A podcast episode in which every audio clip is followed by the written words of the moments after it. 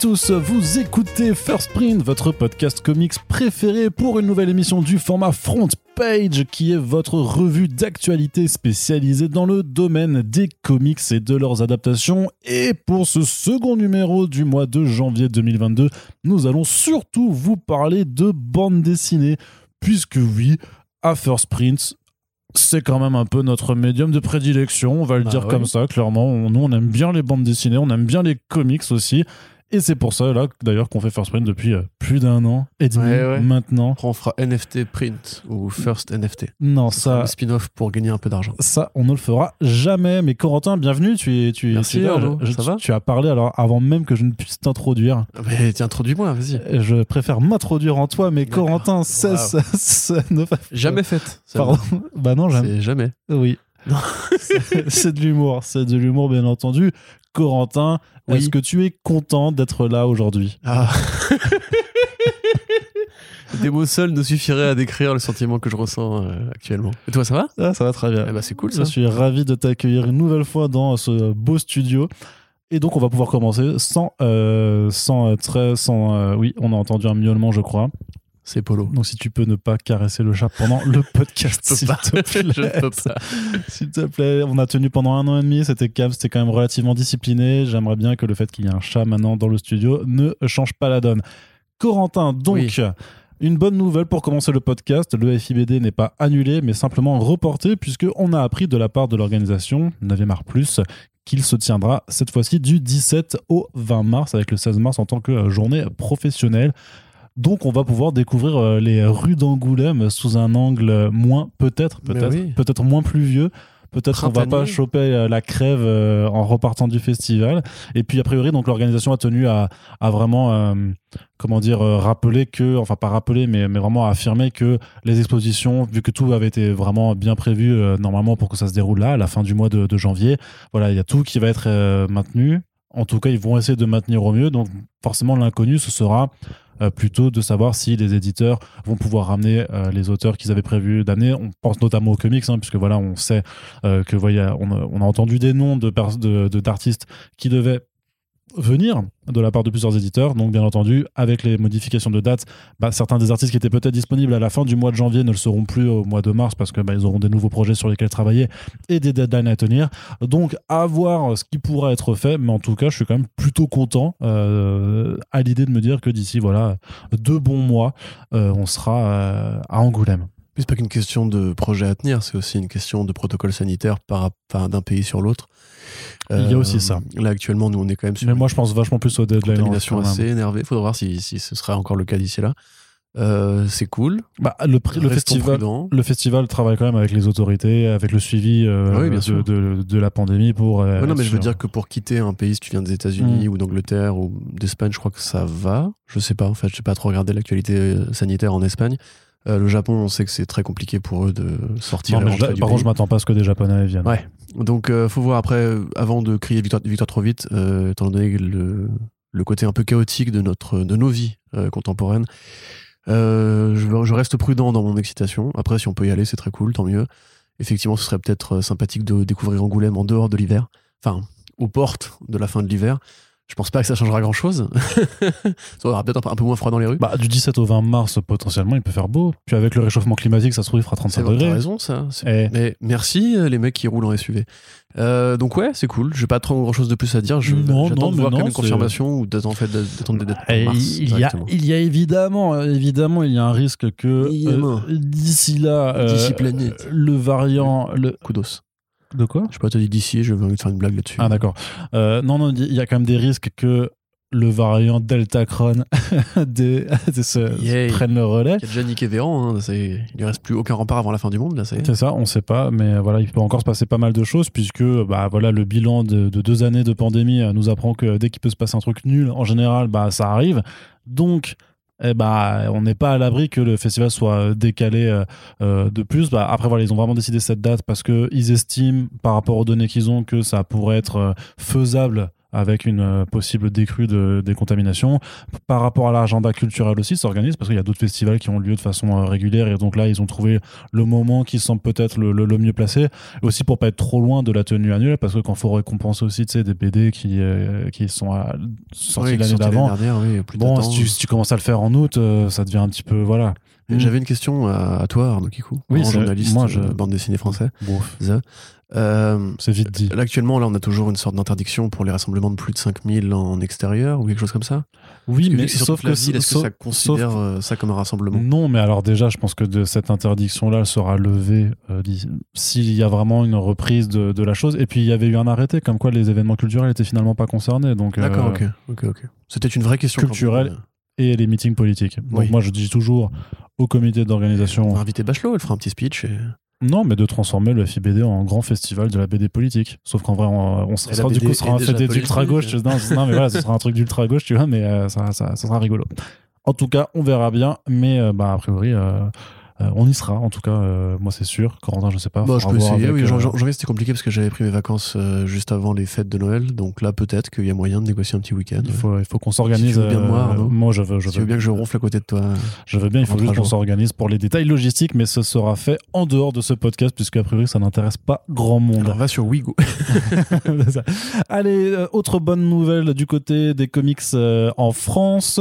L'artiste français Bengal euh, fait une campagne de financement participatif en ce moment. Et on avait forcément envie de vous en toucher un mot puisque vous savez qu'on aime beaucoup ce que fait ce dessinateur qui a commencé dans le franco-belge puis qui s'est exporté bah, d'abord un petit peu c'était du DC Comics avec des Supergirl. Il y avait du Marvel aussi. Euh, beaucoup de, de, de couvertures Les Bad réalisées. Girls sont très, très connus. et puis euh, oui pardon Non, non, je disais les Bad Girls de Bengal Hmm. sont très connus aussi. Et puis surtout, bah, quand même, le Death or Glory avec Rick Remender, sorti chez Image Comics et euh, sorti en France chez Urban Comics. Donc là, en ce moment, en fait, euh, ça fait quelques années qu'il au travail avec pas mal d'illustrations, de sketchs, de, de travaux, en fait. Mais il s'est aperçu que, bah, au rythme que ça lui prenait, euh, il allait mettre 30 ans à sortir un artbook qu'il préparait depuis pas mal de temps. Donc en fait, il fait une campagne de financement participatif simplement pour pouvoir se dégager du temps et pouvoir refuser des, euh, contrats, enfin des projets d'autres éditeurs pour avoir le temps de le finir. Donc à l'heure où on vous parle, euh, la campagne elle marche forcément, on n'avait aucune surprise là-dessus.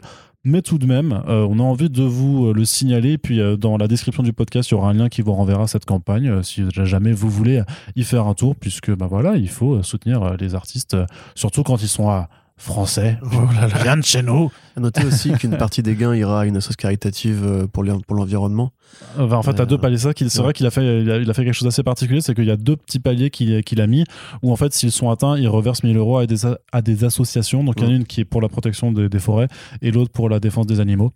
Voilà, donc vos thunes pourront aller à de nobles causes et en plus vous avez un bouquin en échange. Donc Voilà, c'est quand même plutôt un, un bon compromis. Et sachant que, bien entendu, bah, avec tous tous les paliers franchis, euh, bah, là, le, le bouquin à la base, il devait faire 120 pages. Maintenant, il en fait déjà 140, euh, quelque chose comme ça. Et puis, il y a des sketchs qui se rajoutent, euh, des choses, euh, tout ça. Donc, on vous invite à aller faire un petit tour sur Internet si euh, vous Exact. aussi, euh, vous aimez bien ce dessinateur.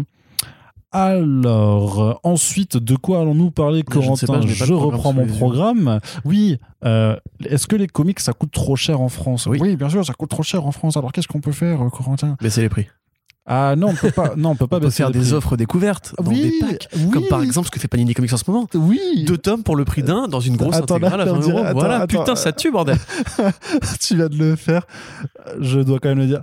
On n'a pas été payé pour faire Non. de, de, de rôle machin. Jamais Si- payé, hein. si- S'il a, voulu le faire comme une pub Leclerc, c'est parce qu'il improvise. Tu vois, Eh oui, on appelle ça un lancement. franchement, franchement, ça serait. Attends, ah, il faut qu'on essaie de le faire, Quentin, parce que je pense que les gens ont, ont pas bien euh, saisi en fait tout le potentiel qu'il y a chez nous. ok.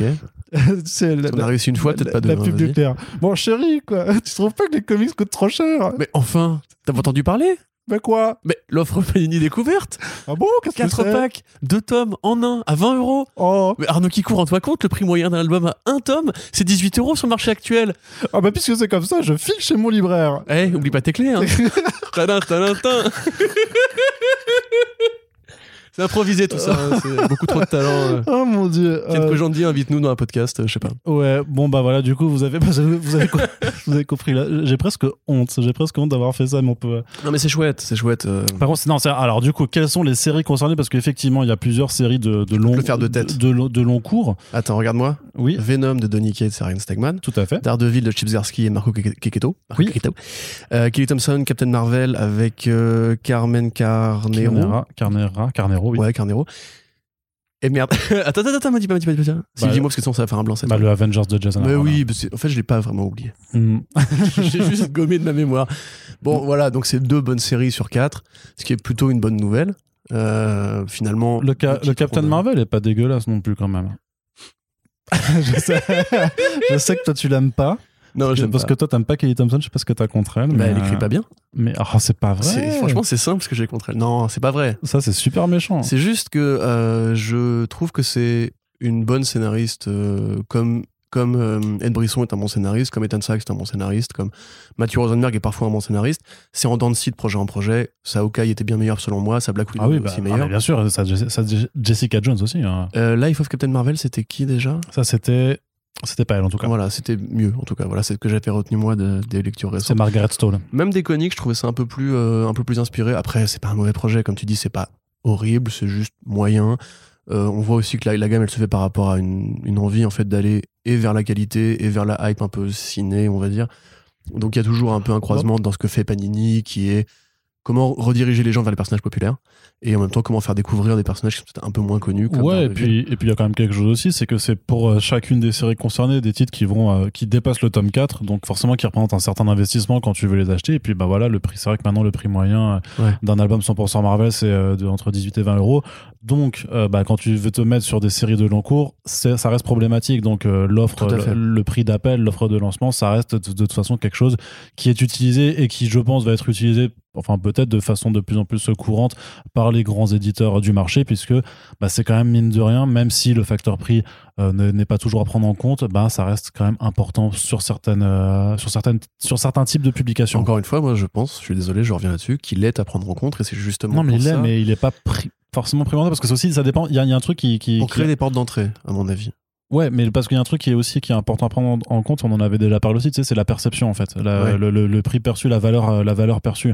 Et ben malgré tout, dans les comics de super-héros, les séries régulières, vu que j'imagine, tu sais, vu qu'il y a euh, des crossovers, des retours Ouais. au numéro 1, tout ça, je pense que t'as pas forcément une, générale. euh, voilà, je pense que t'as pas forcément une, une, une bonne valeur perçue. On se dit, ce genre de truc, euh, voilà, qui sort même, tu sais, aux États-Unis sur des petits feuillets euh, de, de 20, de 20 pages, Ouais, euh, sur du papier de mauvaise qualité, voilà. tout ça. Alors bon, faut le dire qu'ils sont beaucoup trop chers aussi, hein, les singles euh, aux États-Unis. Mais du coup, c'est pour ça aussi, je crois qu'on se dit que pour les séries de super-héros, les comics de super-héros de façon générale, si tu les présentes pas dans un beau format, quoi que ce soit, ben c'est perçu comme, euh, comme trop cher. Et, et à raison, hein, moi, c'est c'est sûr qu'on y gagnerait tous à ce que les albums soient à 15, 15 Bah, chacun. même, même là, tu vois, ils ont pris la cover de Amanda Connor, je crois, pour que- le Captain Marvel, donc ils font aussi cette espèce d'appel du pied.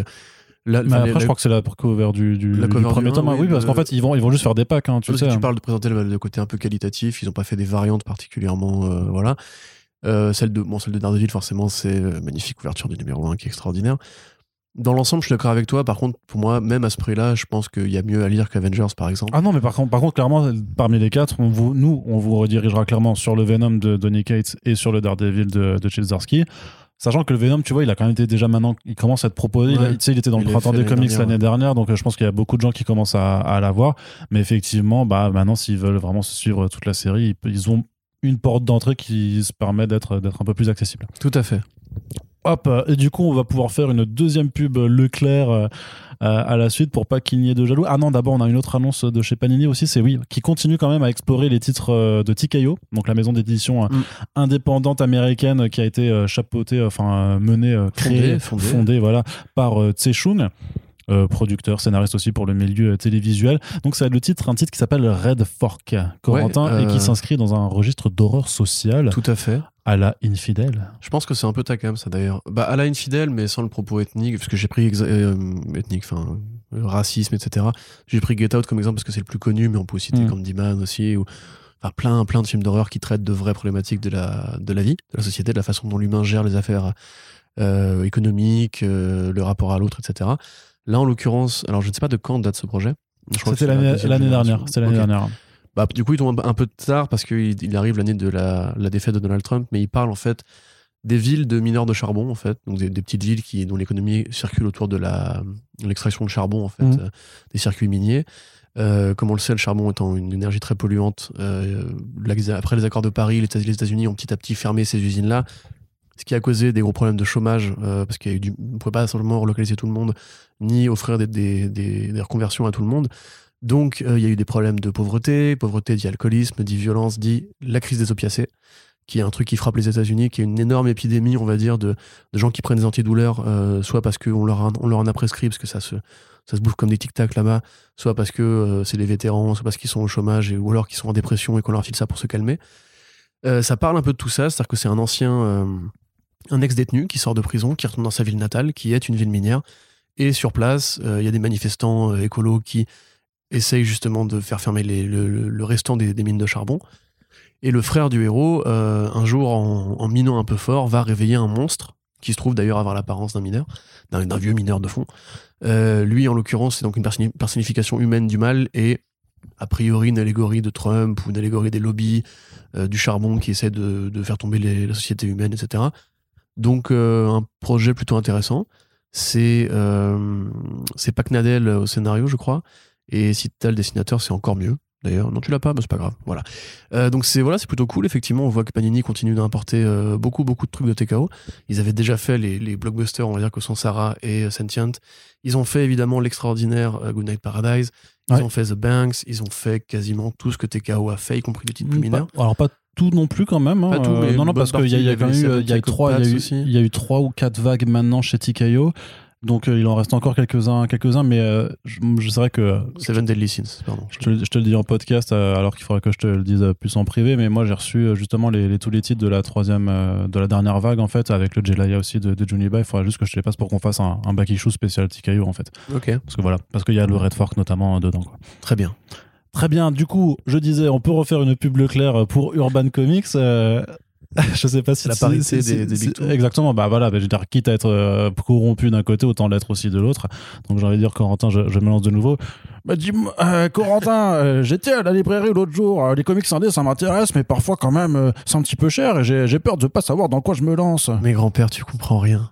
Non, Bah, de bah, quoi, de on parle Parce que du coup, je sais pas, là, je me lance, mais je sais pas de quoi on parle. Les offres de lancement d'Urban Comics. Les œuvres de lancement d'Urban Comics. Mais grand-père, tu comprends rien. Bah quoi En ce moment, justement, Urban Comics, tu vois, ils font des titres indés. Et ils les font à pas cher. Ah bon 10 euros. Oh, Petite enveloppe, n'importe qui peut le faire, même toi. d'accord. Bon bah au moins j'aurais pas besoin de sacrifier ma retraite pour lire des comics indés. Ouais, ben, tu me regardes un peu quand même. hein. Ça non plus, c'était pas écrit. Je sais pas ce qui nous arrive ce soir. là. Je crois qu'on est très très fort. Mais du coup, donc euh, voilà, euh, blague, blague à part, donc c'est quand même l'éditeur en fait, la- fait le- annonce le retour des offres de Oui. lancement. C'est-à-dire que quand même depuis, euh, depuis pas mal d'années, donc euh, Urban Comics, vous connaissez, c'est l'éditeur qui fait les titres de DC non, Comics. qui Je connais pas. C'est- figure-toi que c'est l'éditeur qui sort les publications de Ah DC ouais Comics depuis 2012. Mais non. C'est-à-dire que cette année, on fait les 10 ans d'Urban Comics. Oui, je sais. Et donc aussi, euh, depuis, euh, depuis 10 ans, ils nous proposent également des titres indés.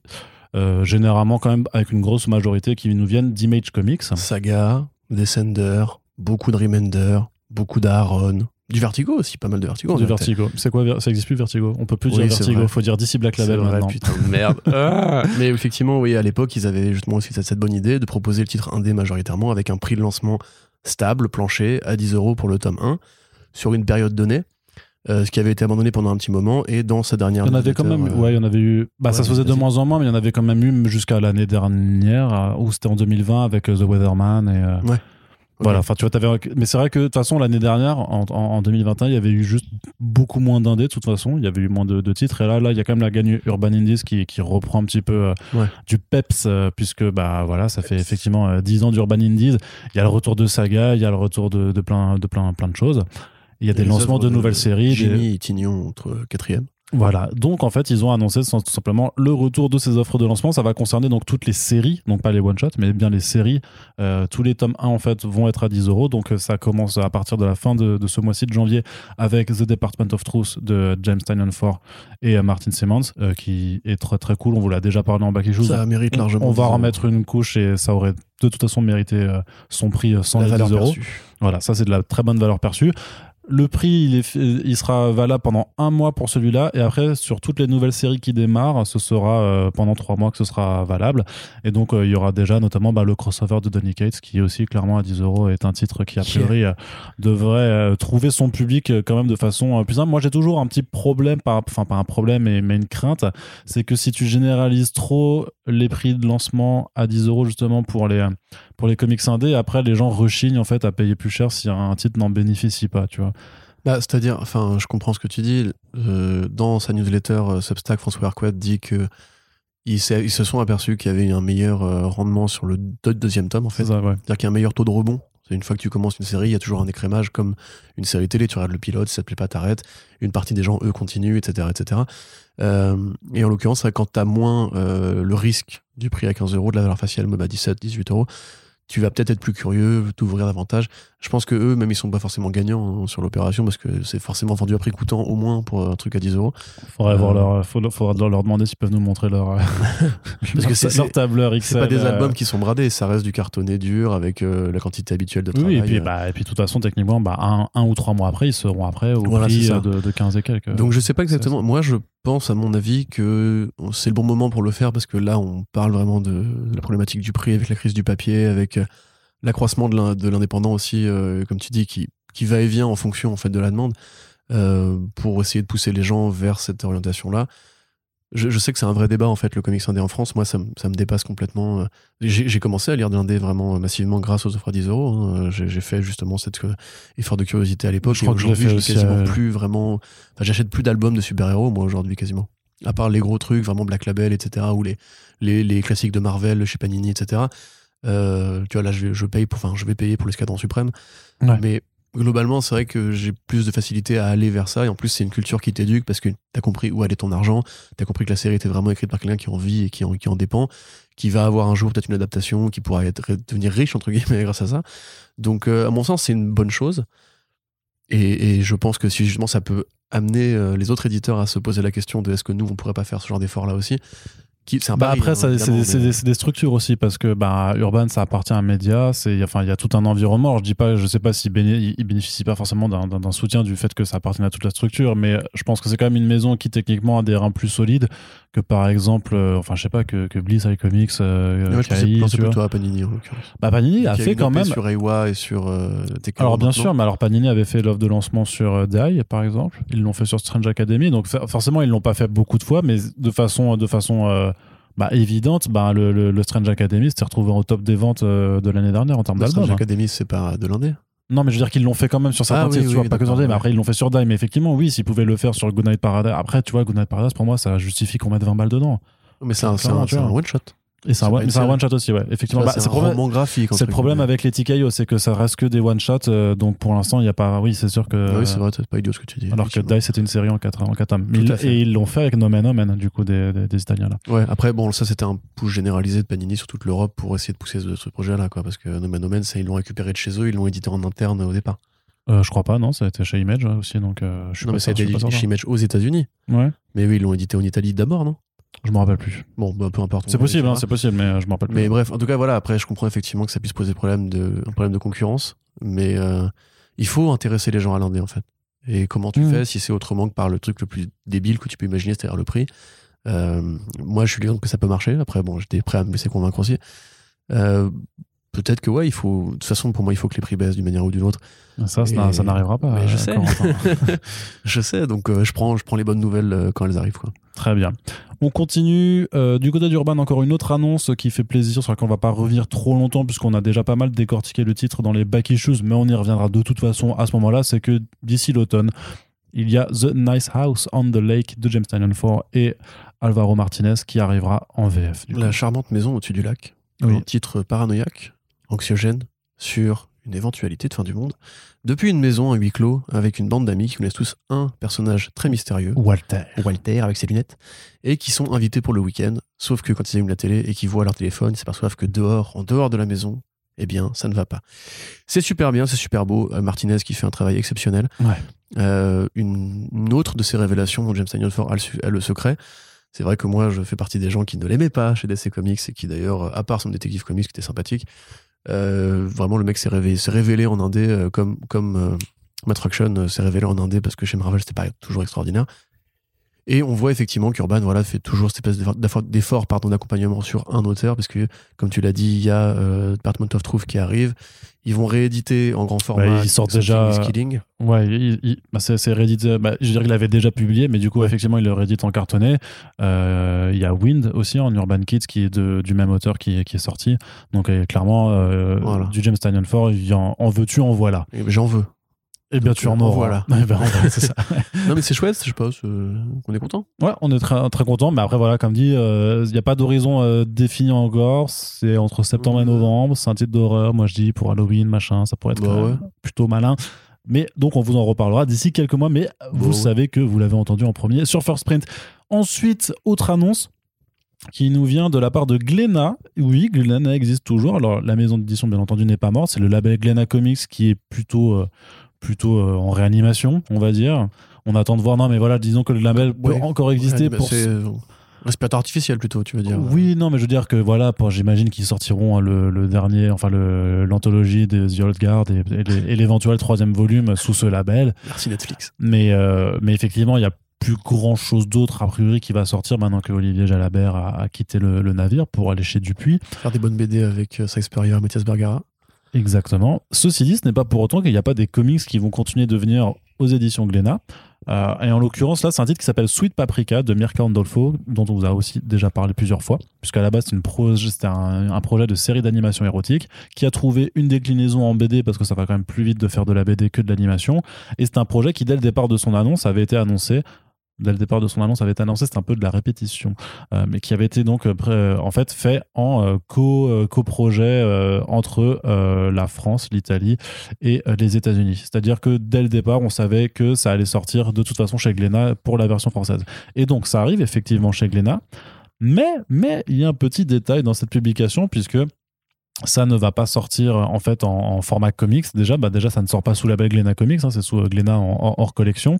Ça va arriver en noir et blanc et nuance de rose c'est à dire que les planches en fait qui ont été mises en couleur pour la version Image Comics en fait sont vraiment bah, euh, voilà, en noir et blanc et, et nuances de rose euh, avec des trames. Ça fait très manga, surtout que voilà, c'est un, un, format complet, donc ce sera les 12 numéros de cette maxi-série qui seront compilés. Euh, donc ça fait 304 pages et c'est marqué, en tout cas dans le catalogue libraire, donc c'est en souple.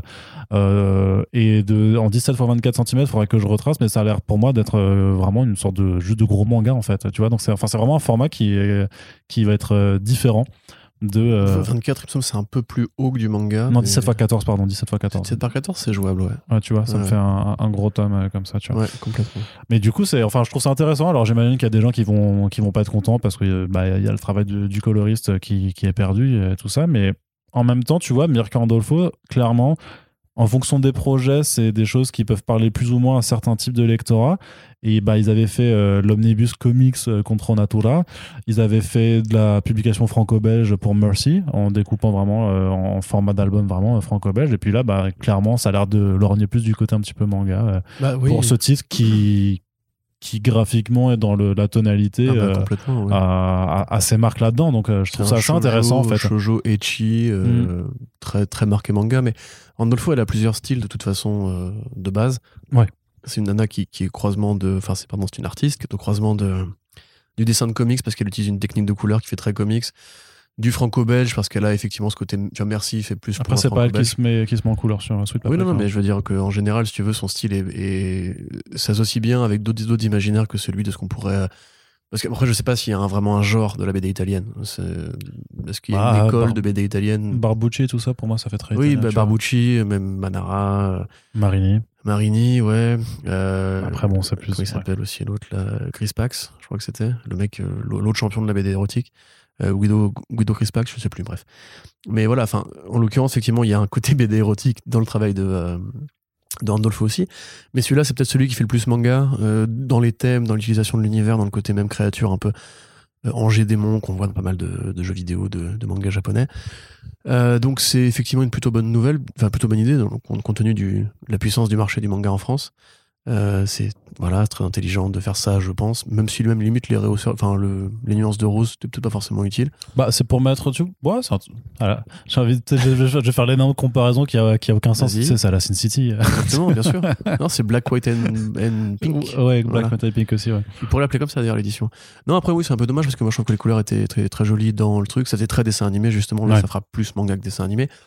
Euh, mais quelque part, je sais pas si, je t'en- enfin si j'en ai déjà parlé dans un podcast, je crois, du volume de Jill Thompson sur euh, les Dead Boy Detectives, qui était justement complètement un American manga, qui avait été édité en noir et blanc et où Thompson, qui a pareil plusieurs palettes de style, faisait vraiment du manga avec ces personnages-là qui sont jeunes détectives, donc comme détective, Conan ou tous les mecs que tu, enfin tous les, les personnages de jeunes détectives de la fiction japonaise. Donc euh, voilà, ils sont, on n'est pas, on n'est pas un coup d'essai pour essayer de morpher une BD italienne ou américaine en manga. Euh, là, je pense que ça peut être une bonne chose si le titre trouve son public et a le droit ensuite à un, un reprint en couleur. Pourquoi pas? Bah, c'est c'est vrai, hein, vrai. Enfin, c'était pas indiqué dans le catalogue, mais peut-être qu'effectivement, ça peut aussi après faire une édition Ouais, hardcover. Comme le euh, chemin inverse de Scott Pilgrim, tu vois, qui est arrivé au début en, Ouais, par en exemple. ouais. American manga en noir et blanc, qui maintenant les gens ne jurent plus que par la version couleur. Mm, mm, mm. Sauf moi, je préfère le noir et blanc dans Scott Pilgrim. Voilà, jugez-moi et jetez-moi des cailloux dans la rue. Mais euh, ouais, en tout cas, c'est chouette que le titre euh, arrive. Même si c'est pas du comics.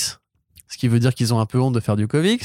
Hein non. Je rigole, oh, c'est une petite pige. Non, mais après, bah, après, de toute façon, le label Glena Comics, techniquement, voilà, il n'existe plus vraiment. Ouais. Respect à lui. C'est Respect à ses proches. so long, so long, brother. Mais c'est pas grave parce que voilà, ça empêche pas en fait au projet d'exister. Après, voilà, parfois on se, on se cantonne à des cases. Là, on met tout dans des cases. On machin, truc, c'est pas possible. Ah, vu le style et le noir et blanc, t'es obligé de penser à du manga quand même. Bah moi c'est ça, mais après quand j'ai con- contacté l'attaché de presse, elle a pas voulu me confirmer sur ce sur ce terme précis. Elle m'a dit non, ça je veux pas, je veux Ah, pas. c'est la BD. C'est- Tu sais, la BD n'a pas de Non mais dans, dans, le sens qu'elle avait pas forcément l'information, qu'elle voulait pas dire de bêtises non plus, tu vois, parce que peut-être que c'est moi qui le visionne comme ça et que en fait euh, ça, mais quand même ça évoque le truc. Bref, on passe du côté de la VO. Il y a quelques petits trucs à aborder.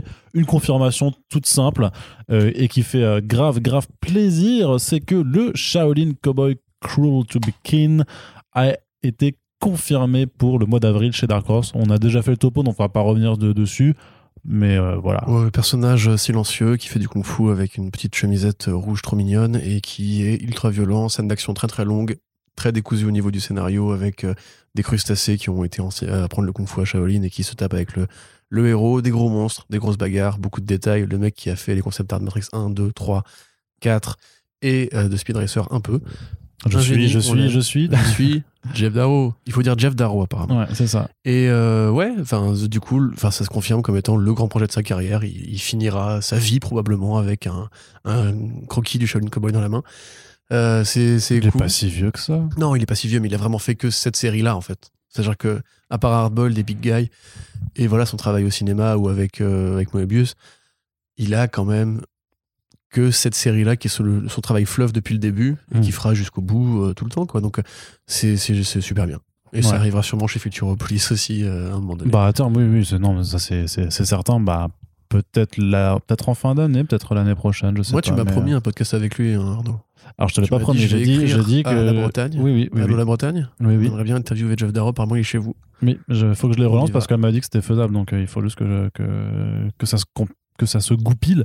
Et, euh, et on- Goupille. goupille. Goupil, c'est des poissons. Non, goupille, c'est un renard. Ah, pardon. Voilà. Je confonds avec les goupilles alors. Je suis, bio- je suis biologiste, rappelle C'est vrai. Moi, mon chat est un renard. On continue, Corentin. J'ai envie de te poser une question pour la prochaine actualité. Dis-moi. Est-ce que Robert Kirkman, il a pas des bails un petit peu sombres quand même? Bah, bah, euh, non. Ouais. C'est le grand génie de Image Comics, il dirige Skibound et tout. Euh, J'ai pas envie de blaguer là-dessus, en fait, ça me saoule. Donc, Robert Kirkman, il s'est fait attaquer en justice, Arnaud Kikou. Encore une fois Ouais, par son coloriste. Le coloriste de Invincible. William Crabtree. Exactement. Et pourquoi Arnaud Kikou Eh bien parce que euh, Crabtree lui reproche de lui avoir fait de la de lui avoir un petit peu mis à l'envers en lui faisant signer euh, son contrat qui enfin un papier qui grosso modo pour lesquels il ne touchait plus de de, De royalties. de royalties. et où il était exclu des éventuels accords de vente ou d'adaptation. À Sauf qui ça nous fait penser? Euh, À Tony Moore. à Tony Moore, oui, où oui il a ça. fait exactement la même chose, la même année, avec le même contrat, et où il a déjà eu un procès qu'il a perdu. Ah, il l'avait perdu, ouais. Oui, oui. Enfin, après, il a perdu. Ils se sont entendus Ils et entendus, euh, ouais. le jugement, c'était que les deux parties sont d'accord. Ce qui veut dire, en fait, tiens, je te fais un chèque et ferme ta gueule. Maintenant, ils font la paix. J'aimerais bien aller, aller chez Amazon pour vendre mes produits. Euh, pour résumer, effectivement, voilà, Robert Kirkman qui a créé Invincible, qui a créé Walking Dead, évidemment, Oblivion Song, qui est le président de Skybound et le. Alors, je sais plus si c'est le vice-président ou le, le CFO de euh, Image Comics officiellement.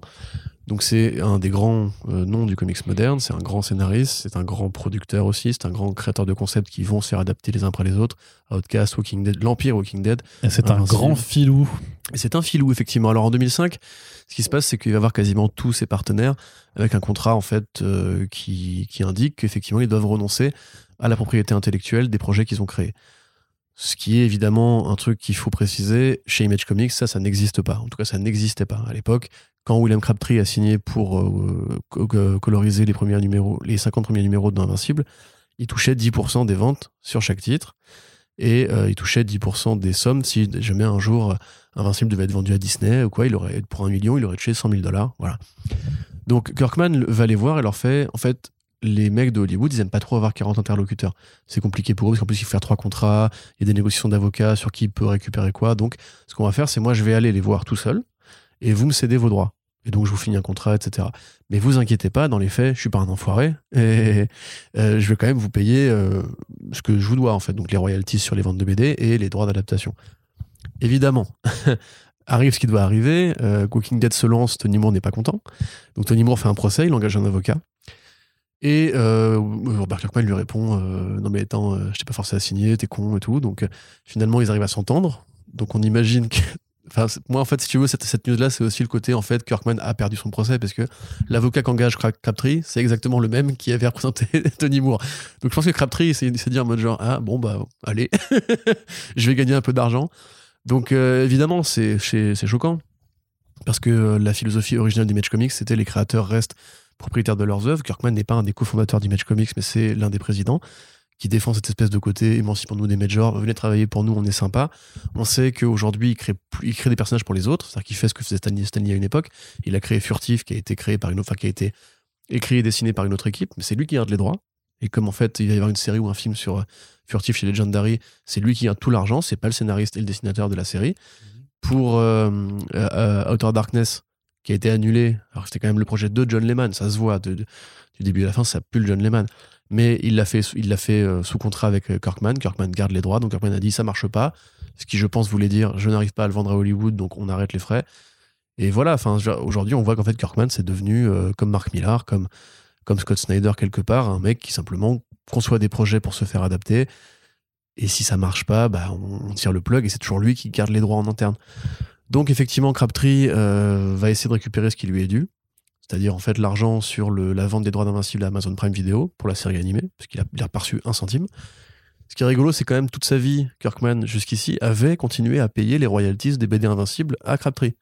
Donc c'est pas des fortunes, on est d'accord, mais tous les mois, s'il y avait un numéro de Invincible qui se vendait, Crabtree touchait ses 10% contractuels. Ce qui veut dire en fait que Kirkman n'avait donc pas menti. Il était prêt à continuer à payer le coloriste, même s'il avait renoncé à ses droits. Tu vois Mais quand il y a un gros chèque de Prime Video qui arrive, là pour le coup, euh, non, non, non, non, tu as renoncé à tes droits. Donc bon, c'est c'est ouais, c'est un peu c'est un peu à gerber. Mais bon, on n'est pas vraiment surpris. Voilà, euh, le procès Tony Moore déjà à l'époque, c'était vraiment une battle de euh, frère, on a créé un projet ensemble, tu m'as trahi, etc. Alors que en vrai, qui, peut être surpris maintenant? Les comics, c'est comme tous les milieux, on, fait ça pour faire de la thune. Et il y a toujours des trahisons, des, des, toute l'histoire des comics est remplie de ça. Moi, j'avoue que ça me surprend un peu parce que euh, je pensais justement qu'après la défaite contre Tony Moore, euh, allait être un peu beau joueur et éviter de se reprendre les pieds dans le tapis. S'il faut que ça passe par là pour qu'ils comprennent un peu qu'en fait, il faut arrêter d'arnaquer les gens, euh, tant mieux. Tant mieux. Ouais, c'est un peu, surprenant de, de voir. R- après, c'est pas. En fait, dans l'ordre chronologique, t'as l'impression qu'il retombe dans des travers, mais en fait, c'est juste qu'il a, il, il a eu, ouais, la- c'est les mêmes travers qu'à l'époque. ouais, non, c'est-à-dire qu'il y a eu une époque où, enfin, il y a eu un moment où il s'est dit, vas-y, faut, Mm. faut que je fasse ça, et c'est juste que maintenant, ça lui retombe euh, sur la figure et que Bien potentiellement, il faut voir quels étaient les autres comics qu'il avait fait euh, à cette époque-là, et peut-être que ça va revenir après sur si, si tous les Ah, autres comics clair sont, que sont Battle adaptés. hein. pourquoi C'est lui qui a les droits? Enfin, tout ce qu'il a fait euh, avant 2005, probablement qu'il a dû préempter les droits pour éviter de se. Mais justement, s'il y a un- une autre adaptation, peut-être qu'il sera intelligent et que cette fois-ci, il filera la part euh, qui doit à la personne en question, tu vois. Ok. Très bien. Bah écoute, on verra bien. On imagine qu'il sera perdant de toute façon euh, s'il a fait Bah, le même si, avocat. effectivement, le Tony Moore. euh, Mais c'est- chiant parce que, t'as- parce que ça n'empêche pas de faire des bonnes BD après, mais voilà, faut dire, à- faut dire, faut aller dire à mince, comment il s'appelle, à Chris Samney, euh, méfie-toi.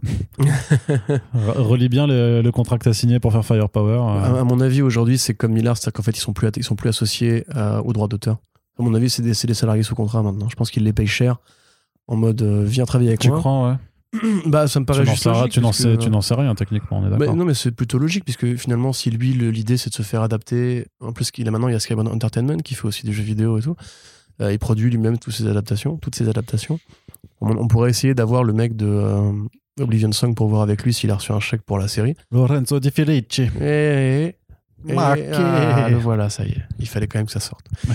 Mais à mon avis, tu vois, comme Miller aujourd'hui, un, un dessinateur qui vient travailler chez Miller World, il est juste payé par Netflix un, un bon salaire. Ouais, mais c'est différent parce que Netflix et Skybound, c'est quand même pas, c'est pas, c'est pas du tout le même rapport de force, pas du tout la même structure, c'est pas. Parce que Skybound reste un label de Image Comics, hein, tu vois, en termes de Ouais, mais hiérarchie. Mil- ouais, euh. Miller World, c'est une petite structure dans le l'empire Netflix. Tu vois, à mon mais avis, il- les sommes sont relativement comparables. Walking Non, Dead, c'est vraiment. Attends, Walking non, Dead, non. ça fait vraiment des, des tonnes, des tonnes de blé. hein. Invincible, c'est un succès immédiat. Il y a que Outcast qui était un, un- un franc échec. Mais euh, même les jeux vidéo Walking Dead, genre les, ça a gagné des, des putains de Game Awards, quoi. Non, après, je sais pas. je sais pas. Après, il faudra faire une échelle de prix, mais à mon Il avis. faut, faut- faut quand même mettre de côté les revenus que ça a pu faire avec les, les produits dérivés, enfin avec toutes les adaptations, sur l'ensemble du fonctionnement de la structure Skybound, qui n'est pas non plus, enfin qui donne pas l'impression d'être euh, waouh euh, des rutilantes euh, et pleines de fric, tout ça. Non, je, je, Mm, ouais. Je sais pas. j'ai pas du tout. En tout cas, je n'ai pas du tout cette lecture de Kirkman vend beaucoup, mieux, vend beaucoup plus que, que Millard, par exemple.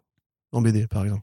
Tu vois, Walking Dead. Je sais pas si t'as entendu parler de ce petit projet. Oui, mais Walking Dead, d'accord, ok, ça continue de se vendre très bien, mais quand tu regardes les nouveaux projets, justement, les Firepower, est-ce que Firepower se vend mieux que Magic Order? J'en suis beaucoup moins convaincu. Ouais.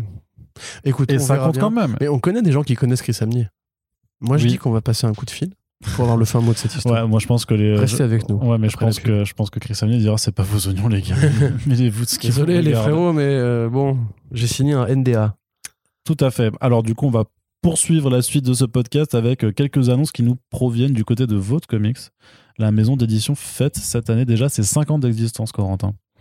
Bravo, Et donc, bon anniversaire. comme euh, ils le font à leur habitude, en tout cas ils l'avaient déjà fait l'année dernière, en fait ce qu'ils font c'est qu'en début d'année, bah, ils balancent plein de teasers pour annoncer les noms des gens qui vont travailler avec eux euh, pendant les 12 mois à venir. Et bah, il y a quand même quelques noms plutôt sympathiques. Parce que dans tous les teasers qu'ils ont balancés récemment, bah, on a Brendan Fletcher qui a fait, Oui. qui a fait Isola. Qui a co-créé Bad Girl avec. euh, Il n'a pas co-créé Bad Girl. euh, Qu'est-ce que je raconte? Qui a fait le run de Bad Girl avec Babstar et, euh, et l'autre euh, l'autre pervers, là. Ouais.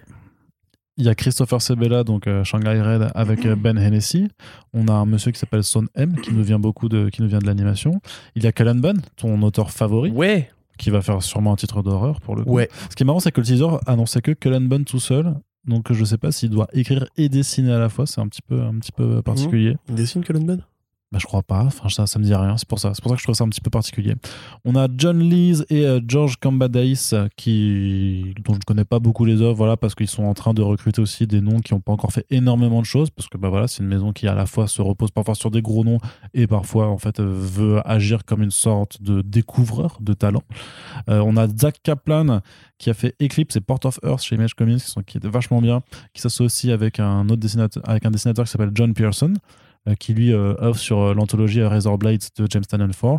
On a Dennis Hopeless, euh, donc ça c'est un auteur assez connu qui est notamment sur la nouvelle série X Manowar chez Valiant avec euh, Victor Ibanez, un dessinateur espagnol qui a fait du, pas mal de X-Men. Et on a aussi Michael Morrissey et Nathan Gooden qui eux ont fait déjà chez Vault Barbaric, donc j'imagine que ce teaser concerne éventuellement une- le deuxième volume de Barbaric de qui a déjà été annoncé euh, en fait. Ouais, c'est ça, c'est le Conan avec la hache qui parle. En fait, le deuxième volume avait déjà été annoncé, donc j'imagine que c'est juste qu'ils le retisent euh, et que, euh, bah, même s'ils avaient été annoncés, ils referont une annonce quand ils auront le premier numéro à sortir. Mais dans l'ensemble, voilà, des, des, des équipes créatives. Plutôt intéressantes. Il y a quelques noms. For- forcément, c'est difficile d'être trop enthousiaste parce que c'est des, il y a quand même pas mal de noms en fait qui sont pas encore très connus.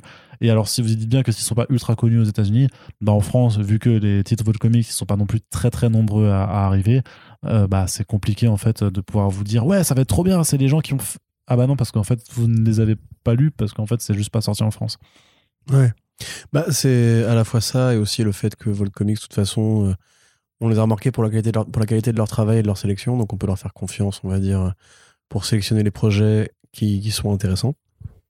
Euh, ce qui, à mon avis, est un meilleur gage de qualité que juste dégainer un gros nom. Mais on voit aussi quand même que les indés, petit à petit, se... enfin, chaque année, tu as une sorte de rebattage de cartes sur où est-ce qu'il faut aller maintenant pour, euh, pour euh, aller mieux, mieux. vaut, ouais, vaut- mieux vaut que ce soit un battage de cartes plutôt qu'un battage de couilles. Waouh, attends, j'ai mis- deux secondes à comprendre si c'était vraiment aussi grand que ce que j'imaginais. Effectivement, elle va rentrer dans l'histoire, celle-là. Euh, non, mais rappelle-toi quand on a fait le podcast avec Image Comics, on se disait justement que c'était un peu la dèche en ce moment et que finalement, eux, ils étaient plus sur des projets un peu sécurisés, que les vrais talents étaient partis chez Boom ou chez ailleurs. Et finalement, en fait, on Bah, remarque plus que si vrai que ça. tu vois, ça, c'est hein. ce que j'allais dire, c'est un va-et-vient, en fait, permanent. Donc, pour moi, Volt va, euh, Arnaud, sans doute, sérieux, toi. Fatigué, hein. Oui. Donc, euh, Volt va vraiment récupérer des trucs euh, plus gros cette année, j'en sais rien. Mais en tout cas, moi, ce qu'ils produisent pour l'instant, je trouve ça déjà suffisamment bien pour, euh, pour rester chouette. Hopeless, c'est cool. Mm. Euh, même Fletcher, je crois que c'est lui qui il avait fait Motor Girl? Motor Girl? Motor- avec Babstar. hein. Ouais, Bah ouais, oui, parce que c'était l'équipe, c'était l'équipe, Ouais. c'était l'équipe de, Avec la de quoi. Euh, du coup, bah, peut-être qu'il y a d'autres trucs à dire, qu'il a d'autres trucs à dire en indé, parce que je sais pas s'il a fait beaucoup d'indé à part ça. Mais euh, moi, j'avais bien aimé ce gars. Je... Il avait fait aussi la série. Il a fait Isola Black quand Canary même. aussi, non? Il a fait Isola quand Ouais, même. Isola, c'était un. Ouais. Mais il est... Black Canary, c'était lui aussi, non? Avec Annie Wu, Il me semble. je hein. me rappelle plus. Je sais plus. Oui, oui, cas, oui, voilà. oui, t'as raison. Ouais, c'était bien ça. crois, ouais. Une petite série musicale sur une super-héroïne qui, qui chante et qui pète des gueules. Non, parce que ça, c'est Black Canary, du coup. Ouais, mais. Et ça a déjà été fait. Ouais, mais. Faut pas redemander ce qui a déjà été fait. Ouais, mais. D'accord. Joe Casey, quand il a quitté Marvel, il a refait Miss America, mais avec son personnage à lui. J'aime Oui. bien ceux quand ils font ça. Oui, techniquement. Ils récupèrent leur truc en mode, bah, cassez-vous. Après, c'est quand même pas du tout. Enfin, non, non, Volt, ils font vraiment pas de non, non, bah super-héros. non, donc, c'est sûr euh, que non. Il y aura rien de super-héroïque là-dedans. C'est plus l'horreur, euh, leur. euh, Il y a de l'horreur, il y a de l'horreur, du fantastique, du western, euh, du, du cul aussi un petit peu, enfin de la, de la science-fiction avec, euh, avec un peu de, de coquinerie. Mais effectivement, moi, il n'y a pas trop trop de, euh, de super-héros. Très bien. Bon, on va pouvoir continuer la partie comics avec la partie euh, mainstream, avec du bon gros gras de super-héros qui tâche et quelque part ce qui est un peu la meilleure nouvelle euh, dont on va parler dans ce podcast, euh, qui est Il clairement qui, qui est clairement un petit peu. euh, moi, j'ai reçu un coup de fil quand c'est tombé. Il était quoi? Il était 23h. 23h et euh, je- mon téléphone sonne. Euh, et et là, je vois Corentin qui m'appelle. Il faut savoir que Corentin ne m'appelle jamais, jamais au vrai. téléphone. On, on se parle souvent sur Messenger, mais sinon, voilà, téléphone, euh, niet. Et du coup, je décroche, euh, allô et tout, et il était en larmes. Et il était en larmes. Et il fait, tu te rends compte, c'est le plus beau jour de ma vie. Ouais, de Euh, ouf, moi, mec. je suis là, je, je demandais rien, et puis j'ai ce genre de là. trucs qui arrivent. Et je suis trop heureux. Et euh, je pense que je vais demander ma copine en mariage pour fêter ça, quoi, parce que vraiment, je pense que Sur quoi tu t'engages c'est c'est lui lui qui lui fera sa robe de mariage et, euh, et du coup euh, bah la grande Ce qui est cool aussi. parce que parce que moi je lui je lui dis mais qu'est-ce qui se passe? Je comprends pas Corentin c'est- ouf euh, qu'est-ce qui s'est passé de si bien pour que tu sois en larmes comme ça? Et il me fait il y a John Romita Jr. qui, qui, qui reprend Amazing Spider-Man en avril pour le relaunch avec Zeb Wells au scénario Ouais. et vraiment t'es en kiff Ah non, mais vraiment. Vraiment, c'était euh, le, le monde a ralenti autour de moi. C'est comme dans les films. où j'étais- J'avais j'ai des petits cœurs qui sortaient de la tête. J'étais en mode genre, ah, c'est trop bien. Moi aussi, j'ai reçu un coup de fil ce jour-là. C'était Arnaud qui me disait euh, Par contre, tu peux pas faire la news, te plaît, parce que j'ai la flemme. Et du coup, j'ai fait, j'ai fait la news très généreusement. J'étais- J'ai même j'étais fait les deux news sur le retour de John Rita. j'étais pas dispo Euh, du coup, voilà, ça, ça a été un vrai effort pour moi de, de ne pas dire ce que je pensais, en fait. Euh, t'as vu comme je suis cruel quand même Ouais, non, mais c'est c'est horrible parce que tu sais qu'il y a des gens qui aiment bien et qui vont dire Ouais, c'est une bonne nouvelle, trop cool. Et t'as pas envie de les vexer parce qu'au bout d'un moment, ça ne se discute pas, les goûts et les couleurs. Euh, mais on fait, fait, des podcasts pour ça et ça, c'est bien parce que là, ceux qui nous écoutent savent ce que je pense vraiment de John Romita Jr. Est-il utile de le rappeler? Voilà, c'est de la merde. c'est, je ne comprends pas comment ce mec passe pour une rockstar ou pour une vedette des comics alors parce qu'il a fait des bons avec travaux un marqueur il a fait des bons de travaux prison. de- Il s'est pas dessiné. Ça fait 30 ans qu'il a rien fait de bien. Mais juste le visuel, mec, la jambe de Spider-Man, elle se barre en couille. On dirait qu'il s'est pété le mollet. Enfin, c'est, nul, quoi. C'est pas beau. T'as vu les premières pages? Mais tu il a pas pris un grain depuis euh, l'époque de Straczynski. Déjà, à l'époque, c'était dégueulasse. Tout le monde disait non, c'est vachement bien. Mais putain, mais sans déconner, mais tout le personnage. Bref, tu vois, ça, commence. Bon, bah tant mieux pour vous. Euh, Zeb Wells, pareil. Enfin, ça fait, ça fait bander qui, Zeb Wells en 2022 euh, Euh, je suis même pas sûr que les parents de Zeb sont contents, tu vois, en mode, euh, ouais, peut mieux faire quand même, Zeb. Faut pas déconner, tu vois. En plus, ils l'ont pris lui comme si c'était une grosse annonce, alors qu'il était déjà, il était déjà sur le panel d'a- d'artistes, qui, enfin, de scénaristes qui font Spider-Man depuis Ben Reilly, là, euh, la, la- la relance Beyond, euh, qui est une relance de merde, parce qu'elle a même pas duré 6 mois. Enfin, si, elle a duré un peu, un peu plus de 6 mois. Non, même pas.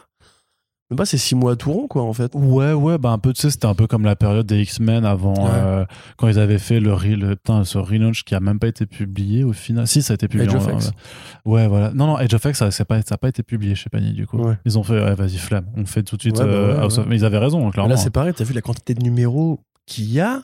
J'en ai lu un ou deux en seulement. Qu'il y a juste pour euh, occuper le terrain, le temps que Peter Parker revienne de son faux coma de merde, là. Mais sans déconner, mais, mais Niclo alors Niclo qui paraît son communiqué de presse, genre ça va être les moments les plus what the fuck les gars. Il y a JR, JR, JR, JR, moi ça m'a vraiment j'ai hurlé de rire, genre le mec il est tellement cool, Eh, c'est JR, JR qui revient, mais t'es là mais gros, mais t'es au courant que t'es en train de tuer le Attention, on va sortir la C Qu'est-ce qui se passe? Mais après, moi, je dis ça, et quelque part, No Way Home, c'était pas forcément un film très esthétique et bien filmé. Et il a quand même fait beaucoup de fric, donc peut-être qu'en fait, les fans de Spider-Man, ils s'en foutent de ce qui est beau. Et, euh, non, mais c'est vrai. C'est Si tu regardes bien l'historique, il y a plein de séries moches sur Spider-Man. Tu vois, Bah, genre, là, ça, le volume de franchement, Straczynski, par exemple, il était dégueulasse. bah, du coup, parce que. Ce il y avait- volume-là, avec Wells, dégueulasse, ça fait déjà deux. Qu'ont-ils en commun? Non, mais t'es vil, t'es vil un petit peu quand même. Parce des- il y a des belles choses, il y a des non, belles non, choses non, quand mais même. Attends, mais Romita Junior, mais sans déco- franchement, pour moi, c'est même pas un truc, un sujet à débat en fait. C'est le mec dessine pas bien, c'est tout. Et c'est pas, c'est pas. C'est grave. C'est dur, c'est dur. Mais gros, mais, mais dis, regarde-moi dans les yeux. Regarde-moi dans les yeux, les yeux là, le blanc des yeux. Non, mais faut que Est-ce que tu parles. trouves ça beau? Je sais, je sais très bien contre Les yeux là. Est-ce que tu trouves ça beau? Dis-le moi. je répondrai, je répondrai qu'en pré- Alors déjà, je répondrai qu'en présence de mon avocat. Et- Superman, son- rappelle-toi son Superman. Non, Avec Geoff Jones quand il est le, le méchant qui avait les cheveux longs et blonds en ah arrière. ouais, là. Ulysse. C'était ouais. horrible. Ouais, ouais. Avec les mitaines, les mitaines de Superman, c'était dégueu. c'était trop moche. Pardon, je suis désolé si vous êtes fan de Zombie. Non mais c'est parce que non mais il y a un truc avec le style et il y a aussi un truc avec la mise en scène, le découpage et tout ça. C'est quand même deux choses qui. qui- Il n'y a pas de découpage. C'est un quadrille en 6 ou en 9, quoi. Il n'y a, y a pas d'idée. Non, je t'a- je t'avoue que par contre, je t'avoue que quand il fait ses pas, genre en- là, c'est ses planches en 6K, c'est relou quoi. C'est pas très, Bah oui, c'est pas très intéressant. toujours comme ça. Enfin, il n'a pas de grandes idées de découpage. Mythe. Non, mais je disais que dans le style, mais après, moi, je connais quelqu'un qui est expert de son travail et qui, je pense, pourrait te tenir tête. Et euh, il faut, Ah, certainement. il faut que j'organise ce podcast, en fait, parce que ça, je pense que ça peut être très Tu sais, moi, je intéressant. des gens qui sont fans de Jean-Marie Bigard. hein. Non, mais c'est pas là. Non, je les respecte C'est mais- des potes. C'est même des sauces, ok Mais c'est pas ça ça n'a ils pourront m'expliquer que c'est bien timé la, la- la blague de cul au bon moment, etc. Je suis désolé, ça reste une blague de cul, quoi. Et c'est gras et c'est pas beau. Ok, ok, donc t'es pas content, en ça. En, en somme, t'es pas content. Non, non, mais ça, par contre, voilà, je force un peu le trait. J'exagère un peu, que ce que t'as dit, c'est que t'étais pas content de ce relaunch. Non, mais en fait, c'est plus que. Je te dis, je comprends pas pourquoi ce type-là, précisément, a acquis un statut de rockstar alors qu'il dessine quand même beaucoup moins bien qu'à l'époque où il faisait Daredevil et tout. Parce que oui, a une époque, c'était top. Hein, Romita Junior, il n'y a pas de souci. C'est un grand élève de Miller et tout. D'ailleurs, Miller aussi, ça, ça, ça- ça s'est dégradé dans le temps. Et on assume de le dire, tu vois. On assume de dire le Miller moderne, c'est pas beau. Euh, donc, voilà, si les gens sont contents, si Marvel fait du beurre, du beurre avec ça, c'est très bien pour eux. Par contre, je pense sincèrement. Alors, du que beurre avec Zeb du Wells- papier, ça va être compliqué, je Zeb pense. Wells à l'écriture, c'est pas un grand relaunch. Euh, c'est pas le truc qui va me vraiment. Non, mais c'est pour ça, c'est parce que l'artiste est quand même fat. Mais le scénariste, bon, après, c'est pas forcément. Il a déjà travaillé hein, sur pas mal de titres Spider-Man de toute façon. Donc, euh, et puis, il était aux, aux commandes là du. Enfin, il faisait partie du quatuor de, de scénaristes pour la, la période Beyond. Donc, il a, je veux dire, euh, voilà, il a, il a pas grand chose forcément à prouver. Mais effectivement, tu t'attendais peut-être à un nom un peu plus ronflant euh, que, Bah ouais. que Zeb Wells, qui, avec tout le respect que je lui dois, n'est pas un, Brian Bendis. un même sailor, tu vois. Mais oui, non, mais carrément. Et puis au-delà de ça, enfin, je te dis, moi, la période Beyond, comme tu dis, je, enfin, je, je trouve ça vraiment stupide d'appeler ça la période Beyond. Euh, Il n'y a pas eu un, un changement de titre sur la série, c'est juste des numéros normaux. Ils ont appelé ça Beyond parce qu'il n'y avait plus Peter Parker. Ils ont fait des numéros Bay quand Il y, même. il y a eu combien de numéros dans cette période-là en l'espace de 6 mois? Bah, tu fais x5, donc 30. Voilà. Et là, il n'y a pas de problème. Enfin, c'est genre, déjà, ne faire claquer Peter Parker à la fin du run de Nick Spencer, qui était déjà pas foufou, c'est Et pas à qui la était fin, déjà- après. oui, pardon, et qui était déjà très très long euh, pour ce qu'il avait à dire. C'était déjà assez chargé avec toutes les mini-séries parallèles, Et puis, dérivés et, et tout. et- et puis, il claque pas, mais je propose qu'on n'en dise pas plus non plus par rapport à oui, ceux non, qui suivent enfin, hein. voilà, Peter Parker n'est plus dans le costume pendant la période Beyond. Euh, 30 numéros en 6 mois, et là tu reviens et ton grand relaunch c'est John Romita Jr. et Zeb Wells. Donc déjà c'est d'une part du réchauffé parce que encore une fois c'est l'économie de la nostalgie, on te ramène ce que t'as aimé quand t'avais 15 ans, euh, comme on fait avec Michelini, comme on fait avec Claremont, comme on fait avec tous ces grands, ces, mecs du passé qui reviennent. Euh, c'est un bon scénariste, c'est un bon exécutant, mais je suis désolé, c'est pas Ali Wing, c'est pas Donny Cates, c'est pas Jason Aaron, c'est pas. C'est pas un grand scénariste, c'est un, c'est un bon scénariste, c'est un bon exécutant. Il a fait du très bon Spider-Man en plus, hein, je j'ai pas de honte à le dire. Mais ça, Nick Spencer, c'était pareil à l'époque. C'était pas, c'était pas Tony Truant, Nick Spencer, tu vois. Ouais, il avait fait Secret- il avait quand même fait beaucoup parler de lui avec Secret, Secret Empire et tout ça. Ouais, mais pourquoi est-ce qu'on va pas chercher euh, l'équivalent d'un Hickman, on va dire, pour faire une vraie relance de l'univers arachnéen ou un truc un peu ambitieux, quoi? Parce que même là, tu vois, les premières pages, ça ressemble vraiment à du Brand New Day, en fait. Tu vois, ça ressemble vraiment à Mm. genre, on va refaire de, de l'aventure classique, un vilain, six numéros, un vilain, six numéros et tout. Moi, je trouve que Spider-Man, il stagne vraiment euh, avec fur- furie d'énergie depuis la fin du run d'Unslot, qui, quoi qu'on en pense, elle avait, avait essayé de le pousser plus loin. Et parce que Niclo comprend très bien l'intérêt qu'on a à le faire stagner. Ouais. Voilà. Très bien. Dematteis aussi qui revient sur le, le clone là bientôt. Oui. Voilà, Sur Ben encore, Reilly, encore, ouais. encore une fois, économie de la nostalgie, tu vois. On Oui, ne crée bah plus des grands scénaristes aujourd'hui, on va chercher ceux d'hier parce que c'est plus facile et que ça ramène de l'argent. Elle est toujours sur ce plan quand même, euh, bah justement parce que tu as la série euh, X-Men 92 qui était annoncée là. Ah bah voilà, tiens.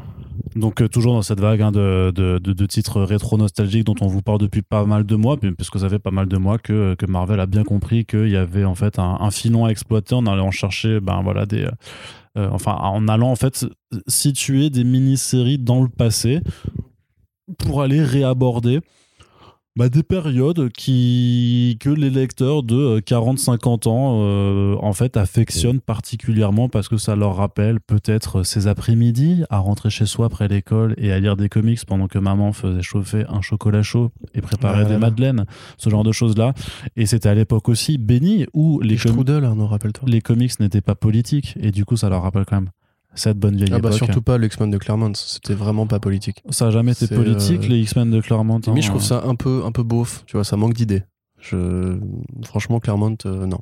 Non. D'ailleurs, ce qui est rigolo, c'est qu'il y avait déjà eu une série X-Men 92, publiée en 2016, avec Chris Sims et Chad Bowers au scénario et Ouais. Alti Firmancia au dessin. Donc c'est déjà une tentative, dans la tentative de relancer après, la là, période culte des X-Men. Sauf, sauf que là, il y a quand même un truc un peu rigolo. Ça s'appelle donc X-Men 92 House of XC2, qui veut dire euh, 92 aussi. Donc, techniquement, ça fait euh, X-Men 92 House of 92, ce qui est un peu euh, redondant, je trouve. Euh, et donc, c'est écrit par euh, Steve Fox et c'est dessiné par Salva Espin. Et en fait, ça reprend euh, les, les X-Men de l'époque, euh, justement, du run de, de Claremont et Mhm. Jim Lee. Sauf qu'ils veulent faire le, le concept de House of X, en fait. Donc, avec Ah. l'île-nation euh, de Krakoa. Ah donc c'est alors, du coup c'est une repompe nostalgique Un truc croisée avec actuel, un remake. actuel. Ouais, c'est ça. c'est génial, c'est génial. Après, du coup, j'imagine que la différence, c'est que voilà, ils vont reprendre les mentalités des personnages de, de, de cette époque-là. Ouais. Parce que sinon, enfin, j'espère qu'il y a un truc comme ça, parce que sinon, c'est juste pour faire. Bon, on va faire House of X, mais avec des designs différents. Bah, niquez-vous. En fait, ça, ça ça n'a pas grand intérêt. Et Bah donc oui, voilà. mais on donc- peut peut-être se dire que ça n'a pas grand intérêt, euh, bah, je, bah, je ne sais pas. Moi, je, qui, y a que Dieu qui peut juger, j'ai envie de dire. Donc, à part euh, faire du bif. Tu vois. Mais je suis même pas sûr que ce genre que, de truc fasse ils l'ont- tellement Ils l'ont de. déjà ramené, ils refont une suite au cartoon de, de l'époque, donc avec ces personnages-là de l'époque, avec leur design de l'époque, euh, sur Disney+. Euh, on a déjà donc effectivement une suite, un remake de House of X, bon... En même temps, est-ce que c'est pas, est-ce que c'est pas, mieux de le canaliser là que de faire un vrai remake de House of X comme ils ont fait Civil War 2, je ne sais pas. Mais euh, ouais, je suis complètement froid à l'idée de cette annonce. À mon avis, enfin, juste créer des trucs modernes qui soient bien, qui soient cultes et dont on pourra se souvenir dans 20 ans, hein, au lieu de, de encore une fois. Comme, euh, comme une nouvelle série Predator. Ah, et transition. Bah Je oui. l'ai pas vu venir, tu m'as bien eu. On en, et on tu veux en que parle. j'explique, c'est ça Bah, vite fait. Ouais, alors Disney, euh, Disney était en procès, enfin plutôt aussi en menace de procès avec les frères Jim et John Thomas, scénaristes du premier Predator, responsable du premier script de Hunter, le film qui donnera le Predator de McTiernan, le Predator donc original, parce que la loi de- sur le copyright aux États-Unis, la loi de 76, prévoit que au bout d'une période de carence de 35 ans, les euh, créateurs peuvent faire valoir leurs droits et considérer que les contrats de l'époque étaient obsolètes, même quand ils ont vendu un produit euh, à un studio, ils peuvent le récupérer. Donc les scénaristes en question avaient euh, déposé une demande auprès de la Fox il y a 5 ans, donc dans la fenêtre temporelle qu'il fallait. La Fox n'a pas jugé utile de prévenir Disney au moment où ils ont racheté euh, leur catalogue. Et bah, on arrivait l'année dernière au moment où Disney devait leur céder le Predator. Bon, évidemment, c'est pas une surprise parce que ce qui s'est passé, c'est que évidemment Disney a dû aligner un chèque pour finalement leur racheter les droits du Predator sans aller au procès. comme ça s'est déjà fait par le passé, et comme ça se fera sûrement pour les, auteurs de comics qui, là, actuellement, utilisent le même texte de loi pour essayer de faire euh, valoir leurs droits. Euh, même si les frères Thomas avaient récupéré le, le Predator, ils l'auraient sûrement vendu à un autre studio, donc ça n'aurait pas changé grand-chose. Disney leur a juste fait un chèque qui leur permettra de rester riches pour le restant de leur vie, et eux, de leur côté, de faire le film avec Dan Trachtenberg ou les comics de... euh, alors c'était Ed Brisson et Kev Walker, je crois. Donc voilà, euh, comme d'habitude, de toute façon, il n'y a pas besoin d'avoir euh, des droits, une politique de droit d'auteur tant que tu as un chéquier. Ouais, c'est ça. Et en définitive, C'est très américain, j'imagine, euh, cette façon de fonctionner quand même. Bah oui, enfin après c'est pareil pour beaucoup de trucs en France. Tu vois, par exemple en France, on sait que la- le monde de la musique généralement c'est les studios qui possèdent les masters. Dans le cinéma, c'est un peu différent parce que il y a le droit d'auteur, il y a le, on considère que le réal reste quand même l'auteur du projet. En comics, comme tu le sais toi-même très bien, il y a le droit d'auteur euh, sur les intéressements qui, qui est obligatoire sur les, ventes euh, ultérieures. Mais par rapport à la création de personnages, je sais pas trop. On n'a pas vraiment beaucoup de franchises euh, dans, notre pays. En tout cas, ce que ça veut dire, c'est que si ça devait faire tache d'huile et que tous les créateurs qui ont un jour fait des produits dans les années, dans les années 80 pour la Fox ou pour les nombreux studios que Disney a rachetés, peut-être que, je sais pas, George Lucas, non mais non, ça compte pas parce qu'il leur a vendu officiellement le truc. Mais voilà, ils, ont- ils sont juste à taper à la porte de Disney, dire, hé, procès, Disney leur fera un chèque. De toute façon, ils sont, riches à en crever, donc ils s'en foutent. Et les créateurs eux-mêmes, bah, ça leur fera une retraite, entre guillemets, donc c'est déjà pas mal. Moi, j'aimerais bien que tous les mecs qui ont fait des comics euh, pour Marvel au début viennent faire valoir leurs droits et euh, bah, au moins récupèrent le une partie du fruit de leur labeur, quoi. Ouais, après, bon, bah, du coup, la conséquence immédiate, a priori, c'est que bah, très rapidement, maintenant, les projets qui avaient été mis en pause chez Marvel, et d'ailleurs, c'est Rich Johnston de Bleeding Cool qui, qui faisait déjà un papier dessus pour dire Ouais, quand ils ont appris la nouvelle, t'inquiète pas qu'il y a les, euh, les presses rotatives qui se sont remises en route et tout ça, mais grosso modo, faut s'attendre à ce que les, euh, les, les comics Predator qui avaient été annoncés bah, repartent de plus belle parce que bah, il y aura des nouvelles séries, mais il y aura aussi des reprints des, des anciens comics. euh, Est-ce qu'il y aura Salvador. Larocca Ah bah, J'espère que non. En plus, il y aura pas de Tu vois, je trouve que c'est. Je trouve que. Je trouve, Oui. Non, je t'a- je vais dire qu'en fait, euh, on, on a déjà eu même des, des remarques de personnes qui nous reprochaient d'avoir euh, dit du mal de- du travail de Salvador Larroca. Donc en fait, euh, j'imagine qu'il y a vraiment des gens qui sont fans même des, des, des, des- des artistes les plus, euh, les plus euh, pas, pas, pas a terribles. reproché de dire du mal d'un artiste? du Les- travail d'un artiste. frérots, vous savez du travail Chacun ses goûts. Hein. Moi, je vais pas aller voir tous les mecs qui sont fans de Romita Junior sur Twitter pour leur dire t'as tort, tu vois. C'est Bah non, parce que déjà il fait Spider-Man et pas tort. Donc, exactement. ça tu vois, donc du coup, je peux pas le faire ça. hein, Bah non. Voilà. Non, mais voilà. Pour finir avec ce débat-là, effectivement, ça prouve juste que les studios sont pas en danger par rapport à, à cette provision dans le droit d'auteur américain et que en fait, ça va pas changer grand-chose. Au pire, ils auront une petite hémorragie de capitaux. Mais c'est comme quand Scarlett Johansson, tu sais, on croyait vraiment que son procès avec Disney allait peut-être faire changer les choses, qu'ils allaient s'apercevoir qu'il faut bien compenser les créateurs et tout. En définitive, elle a reçu son chèque et après, elle a, elle, elle a dit Ouais, je vais encore travailler avec eux, on est super potes, etc. Ouais. Donc, euh, bon. Voilà. Bah, Oui, maintenant, oui, mais si tu te en vouloir. hein. Bah non, non, clairement pas. C'est comme quand, euh, tu te rappelles, je... euh, Non, j'ai Tu m'as fait un chèque de 40 millions Ouais, j'allais dire, j'arrête jamais. Ouais, non, c'est pas encore arrivé ça. Non, non. Mais j'a- j'a- j'attends que ça arrive. J'attends ce jour avec impatience. Et Ah. oh, oh, oh, oh. Bon. On passe à la suite, toujours du côté des comics avec DC.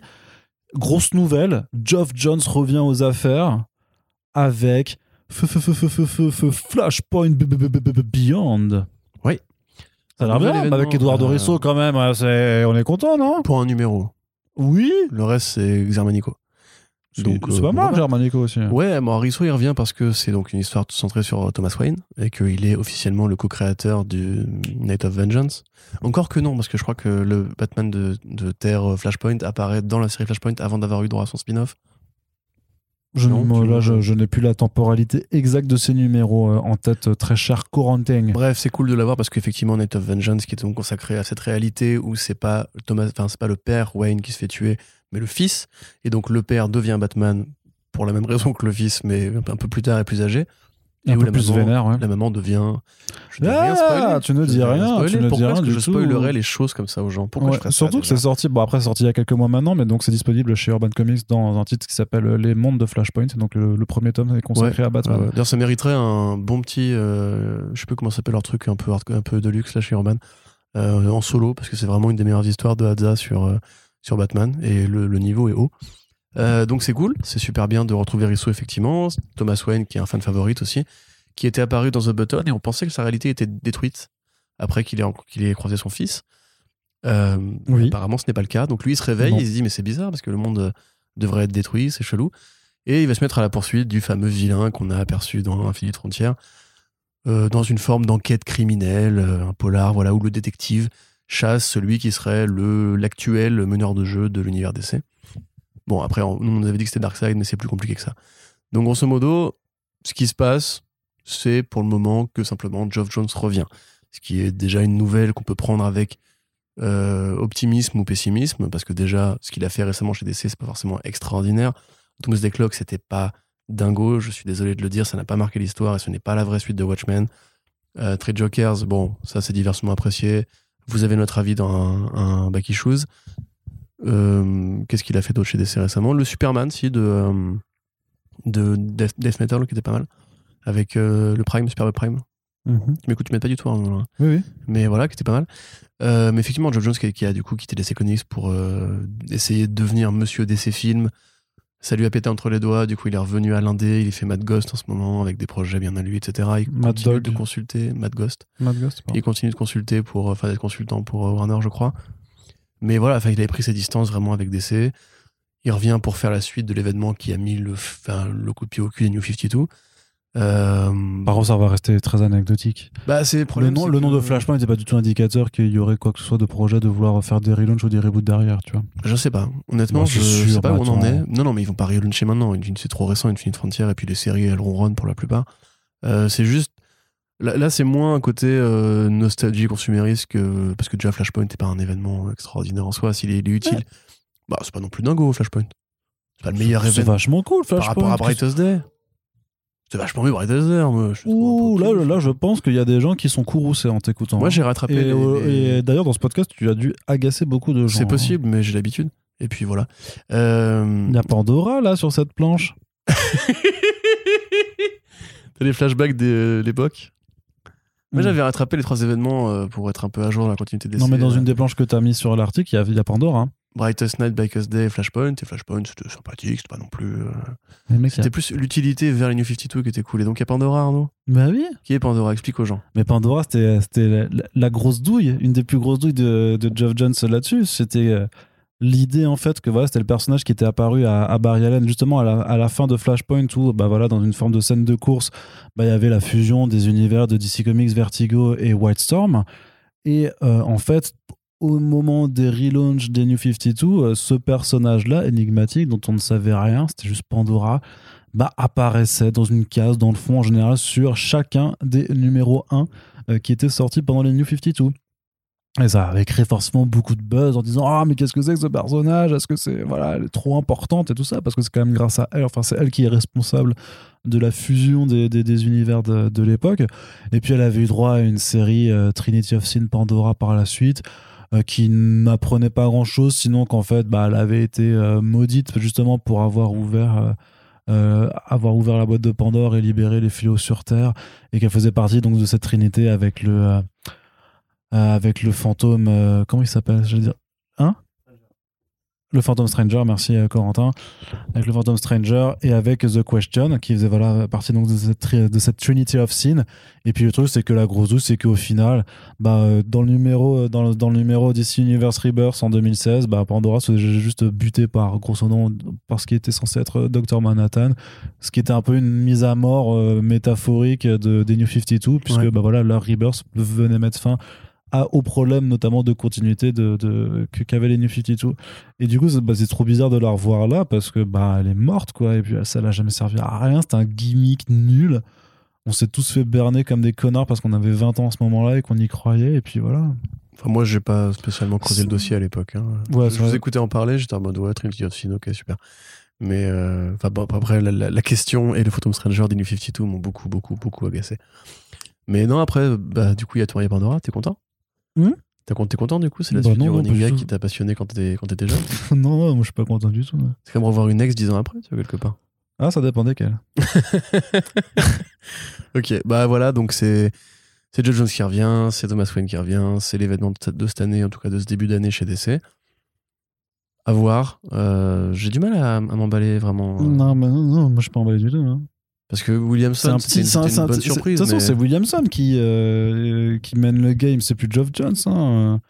Là, en vrai, on lui a dit Tiens, t'aimes bien Flashpoint, là, ton truc d'il y a 10 ans, vas-y, c'est le dixième anniversaire. Donc, euh, bah non, c'était l'année dernière en plus, le dixième anniversaire, donc c'est même, pas- c'est même pas bien timé en fait.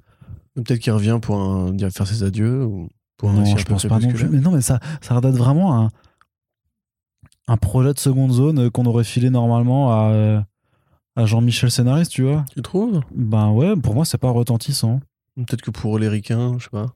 Bah ouais, je, écoute. euh, Mm, mm, mm. Bon, on verra bien. Ouais, on verra bien. Et autre annonce, grosse annonce, Corentin. Ouais. Euh, ce très cher James Stanford dont on parlait juste avant, qui avait dit Je vais sur Substack, euh, c'est bon, moi, le work for hire, euh, je m'en bats les steaks, c'est fini, à moi, les, à moi la thune des abonnés. Parle comme ça à James Stanford Je sais pas, je l'ai. Non, je crois pas. Je l'ai vu à New York, mais euh, je lui avais pas parlé. Euh, il revient chez DC Oui, pour faire donc. du Sandman en vrai. écrivant un titre euh, d'horreur sur le Corinthien. Bah ouais. Qui est le Corinthien Je ne sais pas. Euh, Je ne sais pas. T'en es où du coup? Toujours au numéro Ouais, ouais, là, j'ai pas progressé du tout. Qui est le Corinthien? Est-ce que vous, chez vous, vous savez? Peut-être. Euh, donc le Corinthien, qui est un cauchemar créé par Morphée et qui euh, devient hors de contrôle, commence à tuer des gens. Il est en jean, il est en t-shirt, il a des lunettes de soleil qui abritent des yeux qui sont en fait des bouches avec des crocs acérés. Ah, c'est cool. Ouais, c'est cool. C'est un vrai personnage de, de film d'horreur qui te plairait, je pense. Euh, un peu inspiré vaguement par Freddy, on va dire. Ok. Euh, par tout le côté voilà cauchemardesque, un peu redneck, euh, un peu genre les vrais, tu sais les flingueurs en fait, les, les vrais tueurs en série des États-Unis. euh, Les flingueurs, pas les tontons flingueurs. parce que non, pas pareil. les tontons flingueurs, Ok, ouais. les neveux flingueurs. Tu vois, c'est la suite de sequel. Euh, Donc, euh, merci Arnaud pour cette interruption. Mais de rien, de rien, de rien. tu sais que c'est un peu ma spécialité. même. je sais, je sais. Et on a du mal à s'habituer quand même. hein. Mais donc il revient euh, parce que Chris Conroy lui a appelé Tynion et lui a dit écoute, bah, là, Netflix va faire une série Sandman, ce serait bien qu'on ait du produit Sandman. Tu es considéré comme un des grands auteurs de, de l'horreur moderne. Donc est-ce que tu voudrais faire une série sur le Corinthien? Tynion qui répond ouais, parce que j'aime bien Neil Gaiman et un peu l'argent aussi. Euh, donc il y retourne, comme en 40, la fleur au fusil. Pourquoi pas? Euh, À noter quand même que, alors j'ai pas la durée d'une- des numéros, je crois que ça n'a pas encore été annoncé, mais que pour chaque numéro, il y aura une, sé- une séquence de cauchemar qui sera illustrée par un artiste différent. Mmh. Ce qui peut être l'occasion de s'amuser ouais. parce que Ouais, l'onirisme noir en BD peut euh, donner de, de très belles choses. C'est Paquette qui fait le, celle du premier. Au dessin, c'est une personne que je connais très mal. D'ailleurs, j'ai même pas retenu son nom. C'est Esther euh, quelque chose Mhm. qui avait déjà fait un titre sur les rednecks, euh, qui s'appelait Redneck, d'ailleurs, parce qu'a priori, la BD est très américaine. hein. Le- sur la cover, tu vois qu'il a un masque euh, euh, aux couleurs du drapeau américain. Ouais. On te parle vraiment de tous les, la, la- la- la fascination pour les tueurs des, des États-Unis. Lisandro du Voilà, et t'as deux nouveaux personnages, Ext- Ecstasy et Agony, qui vont suivre le Corinthien et essayer de le tuer. Donc ça peut être une promenade un peu à la tueur né euh, dans l'imaginaire de Sandman, avec euh, des bons trucs bien horrifiques, bien vénères.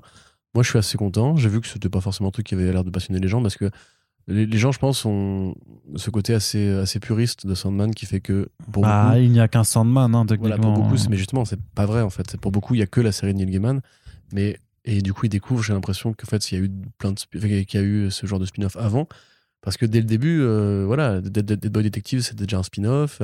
euh, Def, c'était un spin-off. Il y a eu plein, plein de spin-offs de Sandman. Même le Sandman Mystery Theater, qui quelque part se base. Mais avec toujours un peu Neil Gaiman au. Ouais, au pilotage, mais de plus en plus lointain. Tu vois, Mm. aujourd'hui, il n'a plus rien à foutre. Tu vois.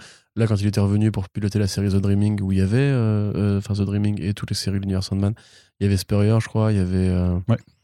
Bill Quisevely aussi qui était là. Enfin, c'était une bonne génération. C'est Mike Carey aussi. Mike Carey a écrit beaucoup pour le, Sandman. La série Lucifer, c'est lui. Euh, c'est la, série même Netflix Lucifer entre guillemets ça se base sur son travail à lui pas sur celui de Gaiman c'est le, le diable de, Sandman n'a rien à voir avec le Lucifer de, Mike Carey donc euh, il y a déjà eu plein de continuations parfois bonnes parfois pas bonnes ça arrive c'est comme ça voir Tynion faire de l'horreur avec Sandman s'il est vraiment fan et s'il essaie de faire un truc un peu euh, de se mettre à la hauteur du travail de l'époque moi je suis assez content et effectivement, c'est un retour chez DC qui est plus enthousiasmant que Geoff Jones. Enfin, en tout cas, compte tenu de l'actualité récente de- des deux scénaristes, le comparatif est évident. Ok, très bien.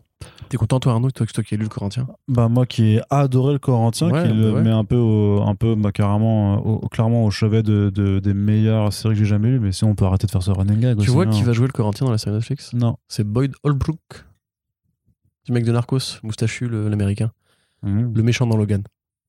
Non, toujours pas. Tu vois pas qui le dans Logan? Bah, C'est un acteur blond très Ah, sympa. Logan, euh, je l'ai vu au cinéma, je l'ai plus revu depuis. de donc, grand euh, talent et qui jouait déjà un peu le même personnage dans Logan justement. Le Ok. côté- C'est un très bon acteur. Euh, tapez Boyd Holbrook sur Google. Eh bien, tant mieux. Ouais, j'ai envie de te dire. Ouais, euh, c'est un très bon choix de casting. On a euh, terminé la partie comics, Corentin. Bah, très bien. Et donc, on va faire une toute petite partie euh, sur les adaptations, parce qu'il n'y avait pas trop de sujets en ce début d'année, encore un petit peu calme. Voilà, c'est tranquillou. euh, C'est les petits front page là qui durent une heure et demie. C'est plutôt sympathique, hein, on aime Oui. bien. N'hésitez pas si vous, à nous dire si vous aimez cette longueur, si vous préférez qu'on s'étale sur deux heures et demie. Ça, ça, voilà, ça dépend de, de vous, au final. Quoi Pourquoi tu te marres? C'est horriblement beauf. On t'a dit n'hésitez pas si vous aimez cette longueur. Je fais penser à des trucs dégueulasses. Je suis désolé. Et après, c'est moi le gamin. Mais je fais tu que, je sors de la semaine Télérama. Là. Enfin, je commence la semaine Télérama. Je suis crevé. Vas-y. Corentin, le spin-off euh. Diabolical de The Boys arrive au mois de mars. Ça arrive Ouais. tout, tout rapidement, au Ils début du mois de, de mars. Ouais, bah en même temps, vu le niveau de l'animation, j'imagine que ça prend euh, que ça prend pas énormément de temps à faire. Mm. Mais ça s'annonce en tout cas avec un petit teaser et ça a l'air, ma foi, bah, toujours trash, gore. euh, voilà, The Boys, hein, cla- classique The Boys, j'ai envie de dire. Un peu, un peu facile. quand même. Un peu Enfin, facile. Le, le teasing, il fait un peu, tu sais, les vieilles séries Anna Barbera avec les petits bruitages et tout. Bah ouais, mais ça, ça peut être volontairement parodique, justement. Oui, non, mais j'ai bien, compris. Ce que je veux dire, c'est le teaser lui-même, il m'a pas. Enfin, Il t'a pas je hypé sais hein pas, t'as t'as grimpé au rideau, toi, ou? Alors moi, j'ai pas de rideau, donc c'est compliqué. t'as grimpé au radiateur? J'ai grimpé aux moulures au plafond. T'as grimpé au. mou- Y a pas de moulure? Mais si, bah, Tu peux pas grimper à ces moulures-là? Mais tu- T'as des ongles de koala ou comment ça se passe? Tu pas grimper à ces moulures j'ai des super Comment tu pouvoirs. t'accroches à ça, n'importe quoi? Bon, est-ce que t'as grimpé? Non, Voilà. Pourquoi? Parce que bah, bah en même temps ça n'en ça n'en monte pas beaucoup et surtout que ce qu'on sait pas c'est qu'est-ce que ça va raconter. Et surtout j'ai une question sur le format, euh, la longueur des épisodes. C'est Oui, c'est parce ça. que moi j'ai l'impression que là, tel, tel que c'est montré, pour moi ce serait des petits épisodes de 5 minutes en fait, donc vraiment des, euh, Bah, Des vu trucs la genre des- rapidité à laquelle des- ils ont été. euh, des, des trucs en fait. Bah après ils ont annoncé et ça sort et l'annonce de la, de la de la sortie arrive très rapidement, mais ça se trouve ça fait deux ans qu'ils sont en train de bosser dessus. On a entendu parler, je pense. Bah je sais pas. Bah parfois non. hein. Tu sais parfois euh, parfois il y a des surprises qui arrivent dans la vie. Merci Arnaud. Pourquoi t'enchaînes pas Pourquoi tu, tu dis un truc genre vaguement, vaguement, vague Ouais. Et après tu t'arrêtes, tu me regardes en souriant bêtement. sais pas parce que tu sais pas vers quoi j'allais quoi, mais euh, c'est pas grave. Euh, truc, un truc qui se partage qui se passe dans la vie. Ok. Ouais, bon. Euh, non, mais voilà, enfin, ça, ça a l'air. euh, le Quelconque. Le, le teaser, c'est ça. En plus, il renvoie au côté où il est bébé qui ont les yeux laser qu'on a vu dans la saison 1. c'est ça ouais. Euh, bon, C'est rigolo. c'est plus le le, ba- côté- le, le le côté- babe- le laser baby. le côté euh, Garcenis au scénario d'un des épisodes qui va. qui Oui, c'est vrai. Bah, c'est vrai qu'il y avait. Ah oui, non, mais c'est vrai qu'il y avait ça. Il y avait quand même pas mal de scénaristes. Non, bah alors ça peut pas être un format court de 10 minutes non plus. euh, vu Oh, ont- rappelle-toi le numéro de métal de Garcenis. euh, où c'est juste Batman est un bébé qui n'arrive pas à se relever et qui chiale. Oui, mais c'était trois pages, c'est pour ça. Là, il peut faire du court. Ouais, c'est vrai. Non, mais par Je dis pas que je veux, hein, mais, Mais je, par- mais je parle plus par rapport aux, aux- aux deux autres, quoi. euh, aux deux autres, pardon, aux, aux huit autres scénaristes, en fait, qui, qui sont, qui sont également présents. Tu vois, ils peuvent pas se permettre de, de faire un truc de 5 minutes à ce chaque sera fois. anthologique. Ce déjà. serait. Bah, de toute façon, ouais, ce sera- bah, je pense que ce sera anthologique, ce sera pas, ce sera pas les mêmes personnages à chaque fois. Ça, j'en suis euh, relativement convaincu. J'y- J'irais même persuadé, tiens. Après, ouais, enfin, personnellement, voilà, même juste l'esthétique, j'aurais bien aimé qu'on retrouve un peu plus le trait de euh, d'Eric Robertson, euh, ou qu'on fasse vraiment un truc plus qui profite d'avoir de l'animation pour rentrer dans le super-héros un peu plus classique, un peu plus formel, à l'invincible en fait. Euh, que là, quelque part, oui, ça fait très petit projet parallèle pour rigoler, pour rigoler, mais qui n'a pas l'ambition de la série principale. Très bien. On passe vraiment au gros trailer de cette émission, celui de la nouvelle série Moon Knight de Disney euh, donc qui arrive euh, aussi en mars, du coup le 30 mars euh, sur Disney et donc avec Oscar Isaac dans le rôle titre. Euh, voilà, qui c'est euh, voilà donc un trailer euh, qui nous présente donc euh, Mark Spector, mais sauf que dans la série pour l'instant a priori il reprend plutôt l'alias de Steven Grant. Et euh, de ce qu'on comprend, bah, il sait pas que son vraie identité, sa vraie identité, c'est Mark Spector. Donc, puisqu'il faudra se rappeler que, que Mark souffre d'un trouble de dissociation de l'identité. Peut-être c'est Mephisto, on sait pas. Peut-être que c'est Mephisto, effectivement. Et que, après avoir été laissé pour mort en Égypte, en fait, il, il rencontre le dieu Khonshu euh, qui lui, euh, lui sauve la vie. Mais en échange, eh bien, il doit être euh, la main vengeresque, euh, la enfin, Lune. sa main vengeresque, voilà. Et donc, après, il opère dans les rues de New York. Pour protéger les voyageurs nocturnes. Voilà. Euh, bah écoute, c'est c'est toujours compliqué en fait de- d'essayer d'être euh, de ne pas tomber en fait dans la caricature du fan odieux qui dit ouais mais c'est pas comme dans les comics parce qu'en plus c'est bah, quelque part plus temps, proche des comics que ce que je pensais euh, au départ ça ça tu vois clairement qu'ils ont lu le run de Jeff Lemire. Ouais. C'est d'ailleurs probablement l'un- l'une des références principales, ou si pas la seule référence qu'on voit pour le moment. Euh, Il n'y a pas le côté mise en abîme du cinéma qu'on pouvait espérer du personnage de Grant, parce que Mark Spector, l'un de ses alias, est un producteur de cinéma. Bah après, Euh, tu sais pas, tu, tu, tu, tu, ne la vois pas dans le trailer, mais attends, il y a. Quoi? Bah, il y aura peut-être quelque chose à faire euh, dessus après. Non, non, non, ils le feront pas. Par quoi Euh, Parce qu'ils ont décidé que Steven Jones était un Parce conservateur pas- de ils musée. ont pas euh. assez de second degré pour Mm. euh, faire ça. Parce que justement, dans la série de Jeff Lemire, je crois, il produit en fait, lui, le film, ou chez Bendis, je sais plus, euh, il produit en fait, lui, le film Moon Knight de Marvel Studios, tu vois. Et c'est en fait, c'est le Kevin Feige local, grosso modo. Mm. Ils feront pas, ils feront pas ça. Pareil, Bah, je pense non. pas que la, séquence euh, de James Tocco façon euh, Vision d'Escaflowne euh, ou euh, Evangelion avec les, les pilotes lunaires euh, Ouais, ouais. qui se tapent avec des espèces de loups-garous, ça, on n'ira pas droit non plus. Donc voilà. Euh, Khonshu, alors je crois que t'étais pas content de Khonshu, toi? Bah, il est moche. C'est tout? Bah oui, enfin, en CG, moche, quoi. Ouais. Ouais. Je sais pas, moi, il me dérange pas. Bah, il m'a pas dérangé, mais j'ai trouvé moche, c'est tout, tu vois. ça me dérange pas que les, que les choses soient moches, en fait. Sinon, euh, ce serait compliqué, tu vois, mais t'imagines, euh, il y a tellement de trucs laids euh, chez Marvel Studios quand même aussi, parfois. donc, euh. Non, général, tu râles là-dessus. Ouais, mais après, peut-être. En, en fait, ce qui m'énerve, c'est que, ouais, enfin, moi, j'ai trouvé vraiment quelconque cette bande-annonce. je trouve, moi, je bloque complètement un peu sur l'utili- sur l'uti- sur l'utilisation éclatée du, de Day and Night de Kid Cudi, qui est déjà pas une super chanson, franchement. euh, clairement, moi, elle m'a saoulé. euh. Ah non, franchement, elle est vraiment Frère pas ouf. Frère Non, non, non. Mais non, enfin, c'est un non, classique. Le truc de and Night, C'est un banger. Euh, non, bah, night. bah déjà, enfin du coup le remix, ça- déjà quand on fait des remixes de chansons pop sur des trailers, ça me gonfle. Ouais. Et en plus là, vraiment, ils font le truc. Bon, euh, c'est- un héros qui euh, qui agit la nuit, euh, Night. ah ouais, une chanson là, ça s'appelle Day and Night. On pourrait l'utiliser. Ouais, en plus à un moment ça dit Hold the phone. Ouais. Ah ouais, le téléphone. Et ben on va mettre un plan où il, il tient un téléphone. Putain mais. Et dans le refrain, il dit le rêveur solitaire, il libère son esprit la nuit. Ça veut dire qu'il se transformera la nuit comme Zoro. Eh ouais, mon gars. Allégorie, on est puissant.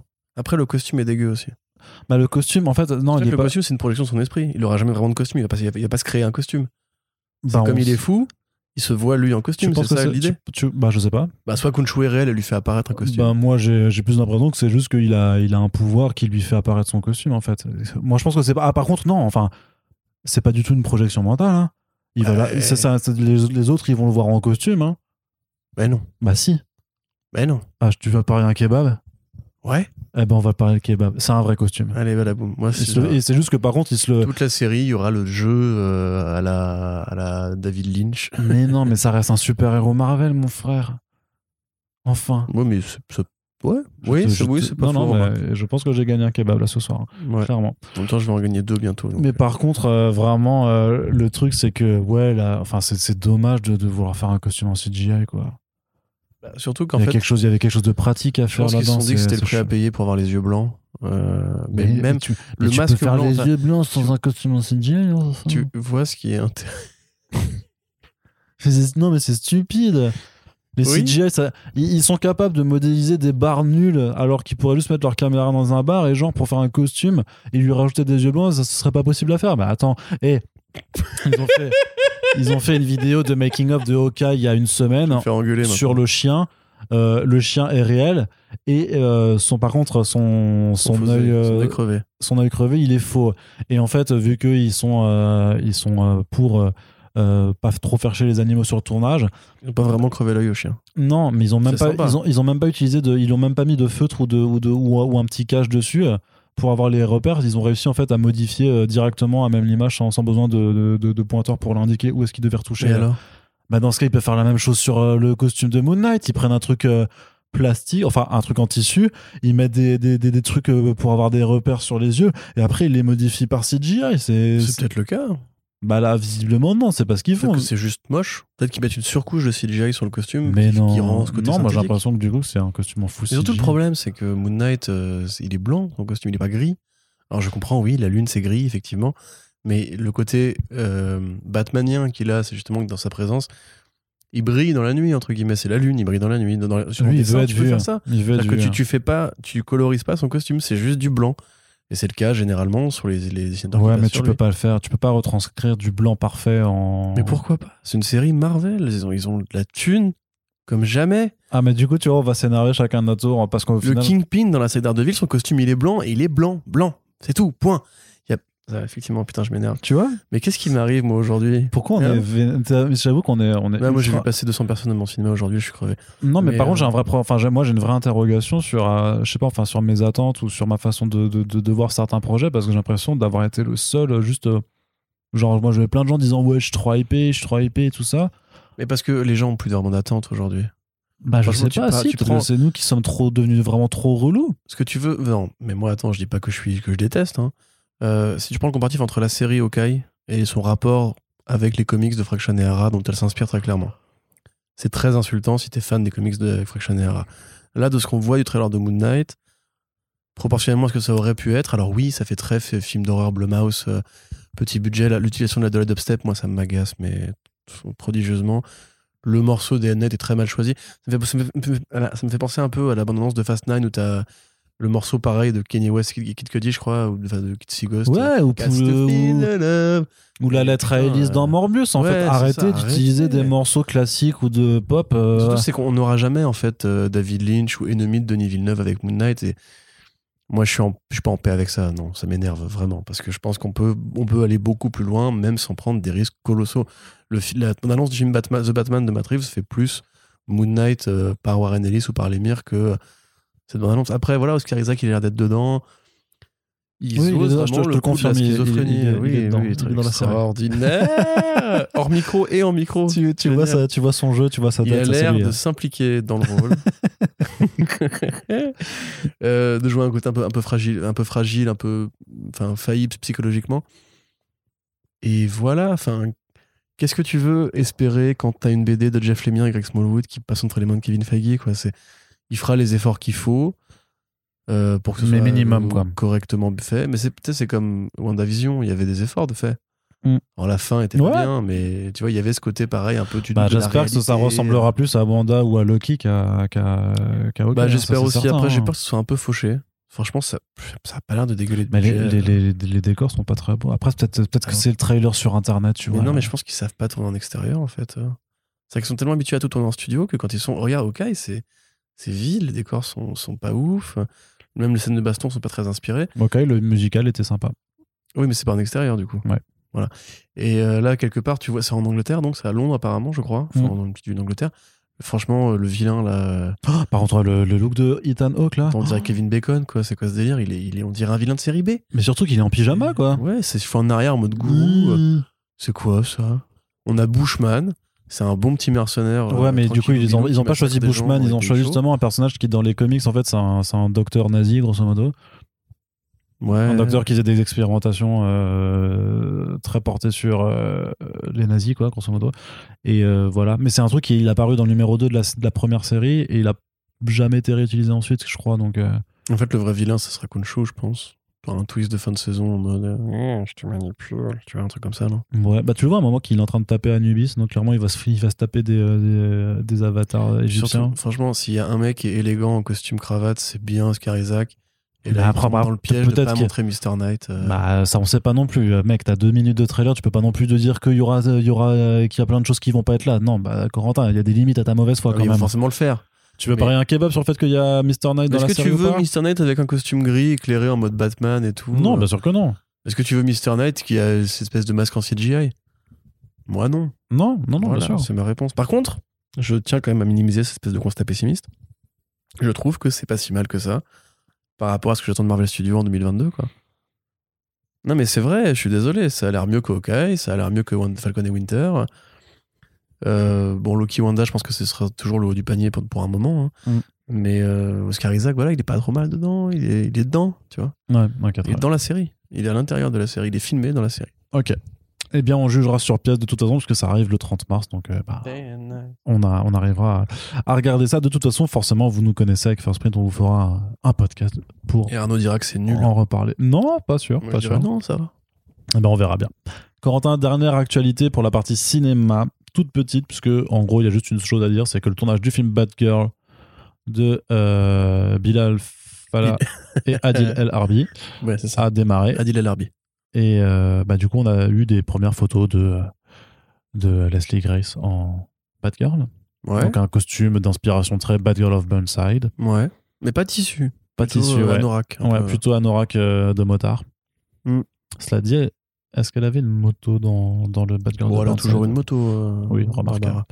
Donc voilà, c'est qu'est-ce qu'on en pense? Est-ce qu'on est on, trou- on trouve ça chouette ou pas de là ces petites vidéos de tournage, euh, les petites euh, les petites photos qu'on a pu voir euh, puisque le tournage se fait à Glasgow qui est réutilisé comme Gotham City euh, pour pour ce film HBO Max comme euh, Ouais. comme elle l'a été comme elle l'a été dans The Batman, mais a priori c'est pas la même continuité quand Je même. suis en train de me dire, attends, avant que de parler de ça, on a oublié de faire un rest in peace à Gaspard Ulliel qui jouera Frenchie dans la série Moon Knight et Tout à fait. qui est décédé en ce milieu de semaine. Et voilà, pensez à la famille, aux proches et aux fans évidemment. Euh, Ça va être donc, compliqué la tournée de promo pour le coup. euh, ouais, bah, je pense qu'ils vont mettre un dédicacé, euh, enfin dédié à Gaspard. à sa mémoire, ouais, effectivement. Chaud. Euh, donc ouais, alors qu'est-ce qu'on en pense? Bah, Le tournage à ciel ouvert, c'est cool de retrouver ça quand même parce que on, on avait un peu perdu. Tu vois, genre Moon Knight, ils l'ont tourné en extérieur, on n'a quasiment pas eu de photos. Euh, je sais pas comment ils se sont démerdés d'ailleurs. Euh, là, ouais, c'est. c'est agréable. les photographes. Écoute, de shuriken lunaire. Euh, donc ouais, là, c'est cool de revoir un petit peu euh, une production qui s'anime, qui vit, qui respire, qui va au contact. Ils sont à Glasgow, comme tu dis, voilà, par rapport à The Batman, c'est ça. Alors, ce qui est curieux, parce que c'est pas le même univers, Bah mais non, pas du il y tout, aura une ouais. sorte de cohérence graphique entre les deux. Mm. On sait, alors, on sait qu'il y aura Michael Keaton dedans, donc ça se passera a priori après, enfin, ça se passera de toute façon après The Flash. Euh, et donc, ça confirme que d'une façon ou d'une autre, Michael Keaton va arriver dans la continuité de Snyder. C'est bien celle de Snyder, puisqu'il y a J.K. Simmons dedans. Et mm, apparemment, il y a eu une retcon où euh, Lex Luthor n'est pas sorti de l'asile d'Arkham à la fin de Justice League, Ah ouais. puisque dans les éléments de. Mais t'as pas lu l'article en fait. Dans les éléments de, de design de- qu'on retrouve dessus, il y a un, un faux journal qui s'appelle le Gotham Tatler, où en fait on t'explique que euh, Luthor est encore en prison à l'asile d'Arkham. Peut-être que ça se passe avant Justice League alors? Bah, ça, se- c'est bien compliqué quand même, parce que The Flash apparaît dans Justice League, et si Michael Keaton apparaît dans l'univers par- partagé après. Oh là, Flashpoint. ouais, mais tu sais, à la fin de Flashpoint, ils vont retourner dans le temps et puis là, ils peuvent réapparaître avec une réalité modifiée Bah, c'est ça. ah, Voilà. juste après BVS et en fait, Justice League n'a pas eu lieu. Donc pour répondre à ta question, qu'est-ce que ça nous apporte ces éléments? Ça apporte peut-être l'idée qu'en fait ils vont bien effectivement rebooter et virer une partie des éléments. de Bah la oui, mais ça on le savait, oui, mais ça on le savait Parce parce que, que Superman ne sera peut-être pas apparu, euh, Supergirl euh, sera peut-être. la Ah non, mais je pense pas. Non, non, par contre, je pense non, ils vont pas. Ah non, je pense. Après, Ouais. oui, la, mais la, la réalité sera modifiée de toute façon. tu mets la oui. poussière Henry Cavill sous le tapis si tu veux pas le réembaucher tu vois. Oui, oui, non, c'est sûr, oui, effectivement. Donc il y a ça, il y a un autre élément de design, c'est un autre, un autre numéro de ce magazine, euh, ce faux magazine Tatler là, qui dit que la cour des hiboux euh, existe. Oui, c'est vrai.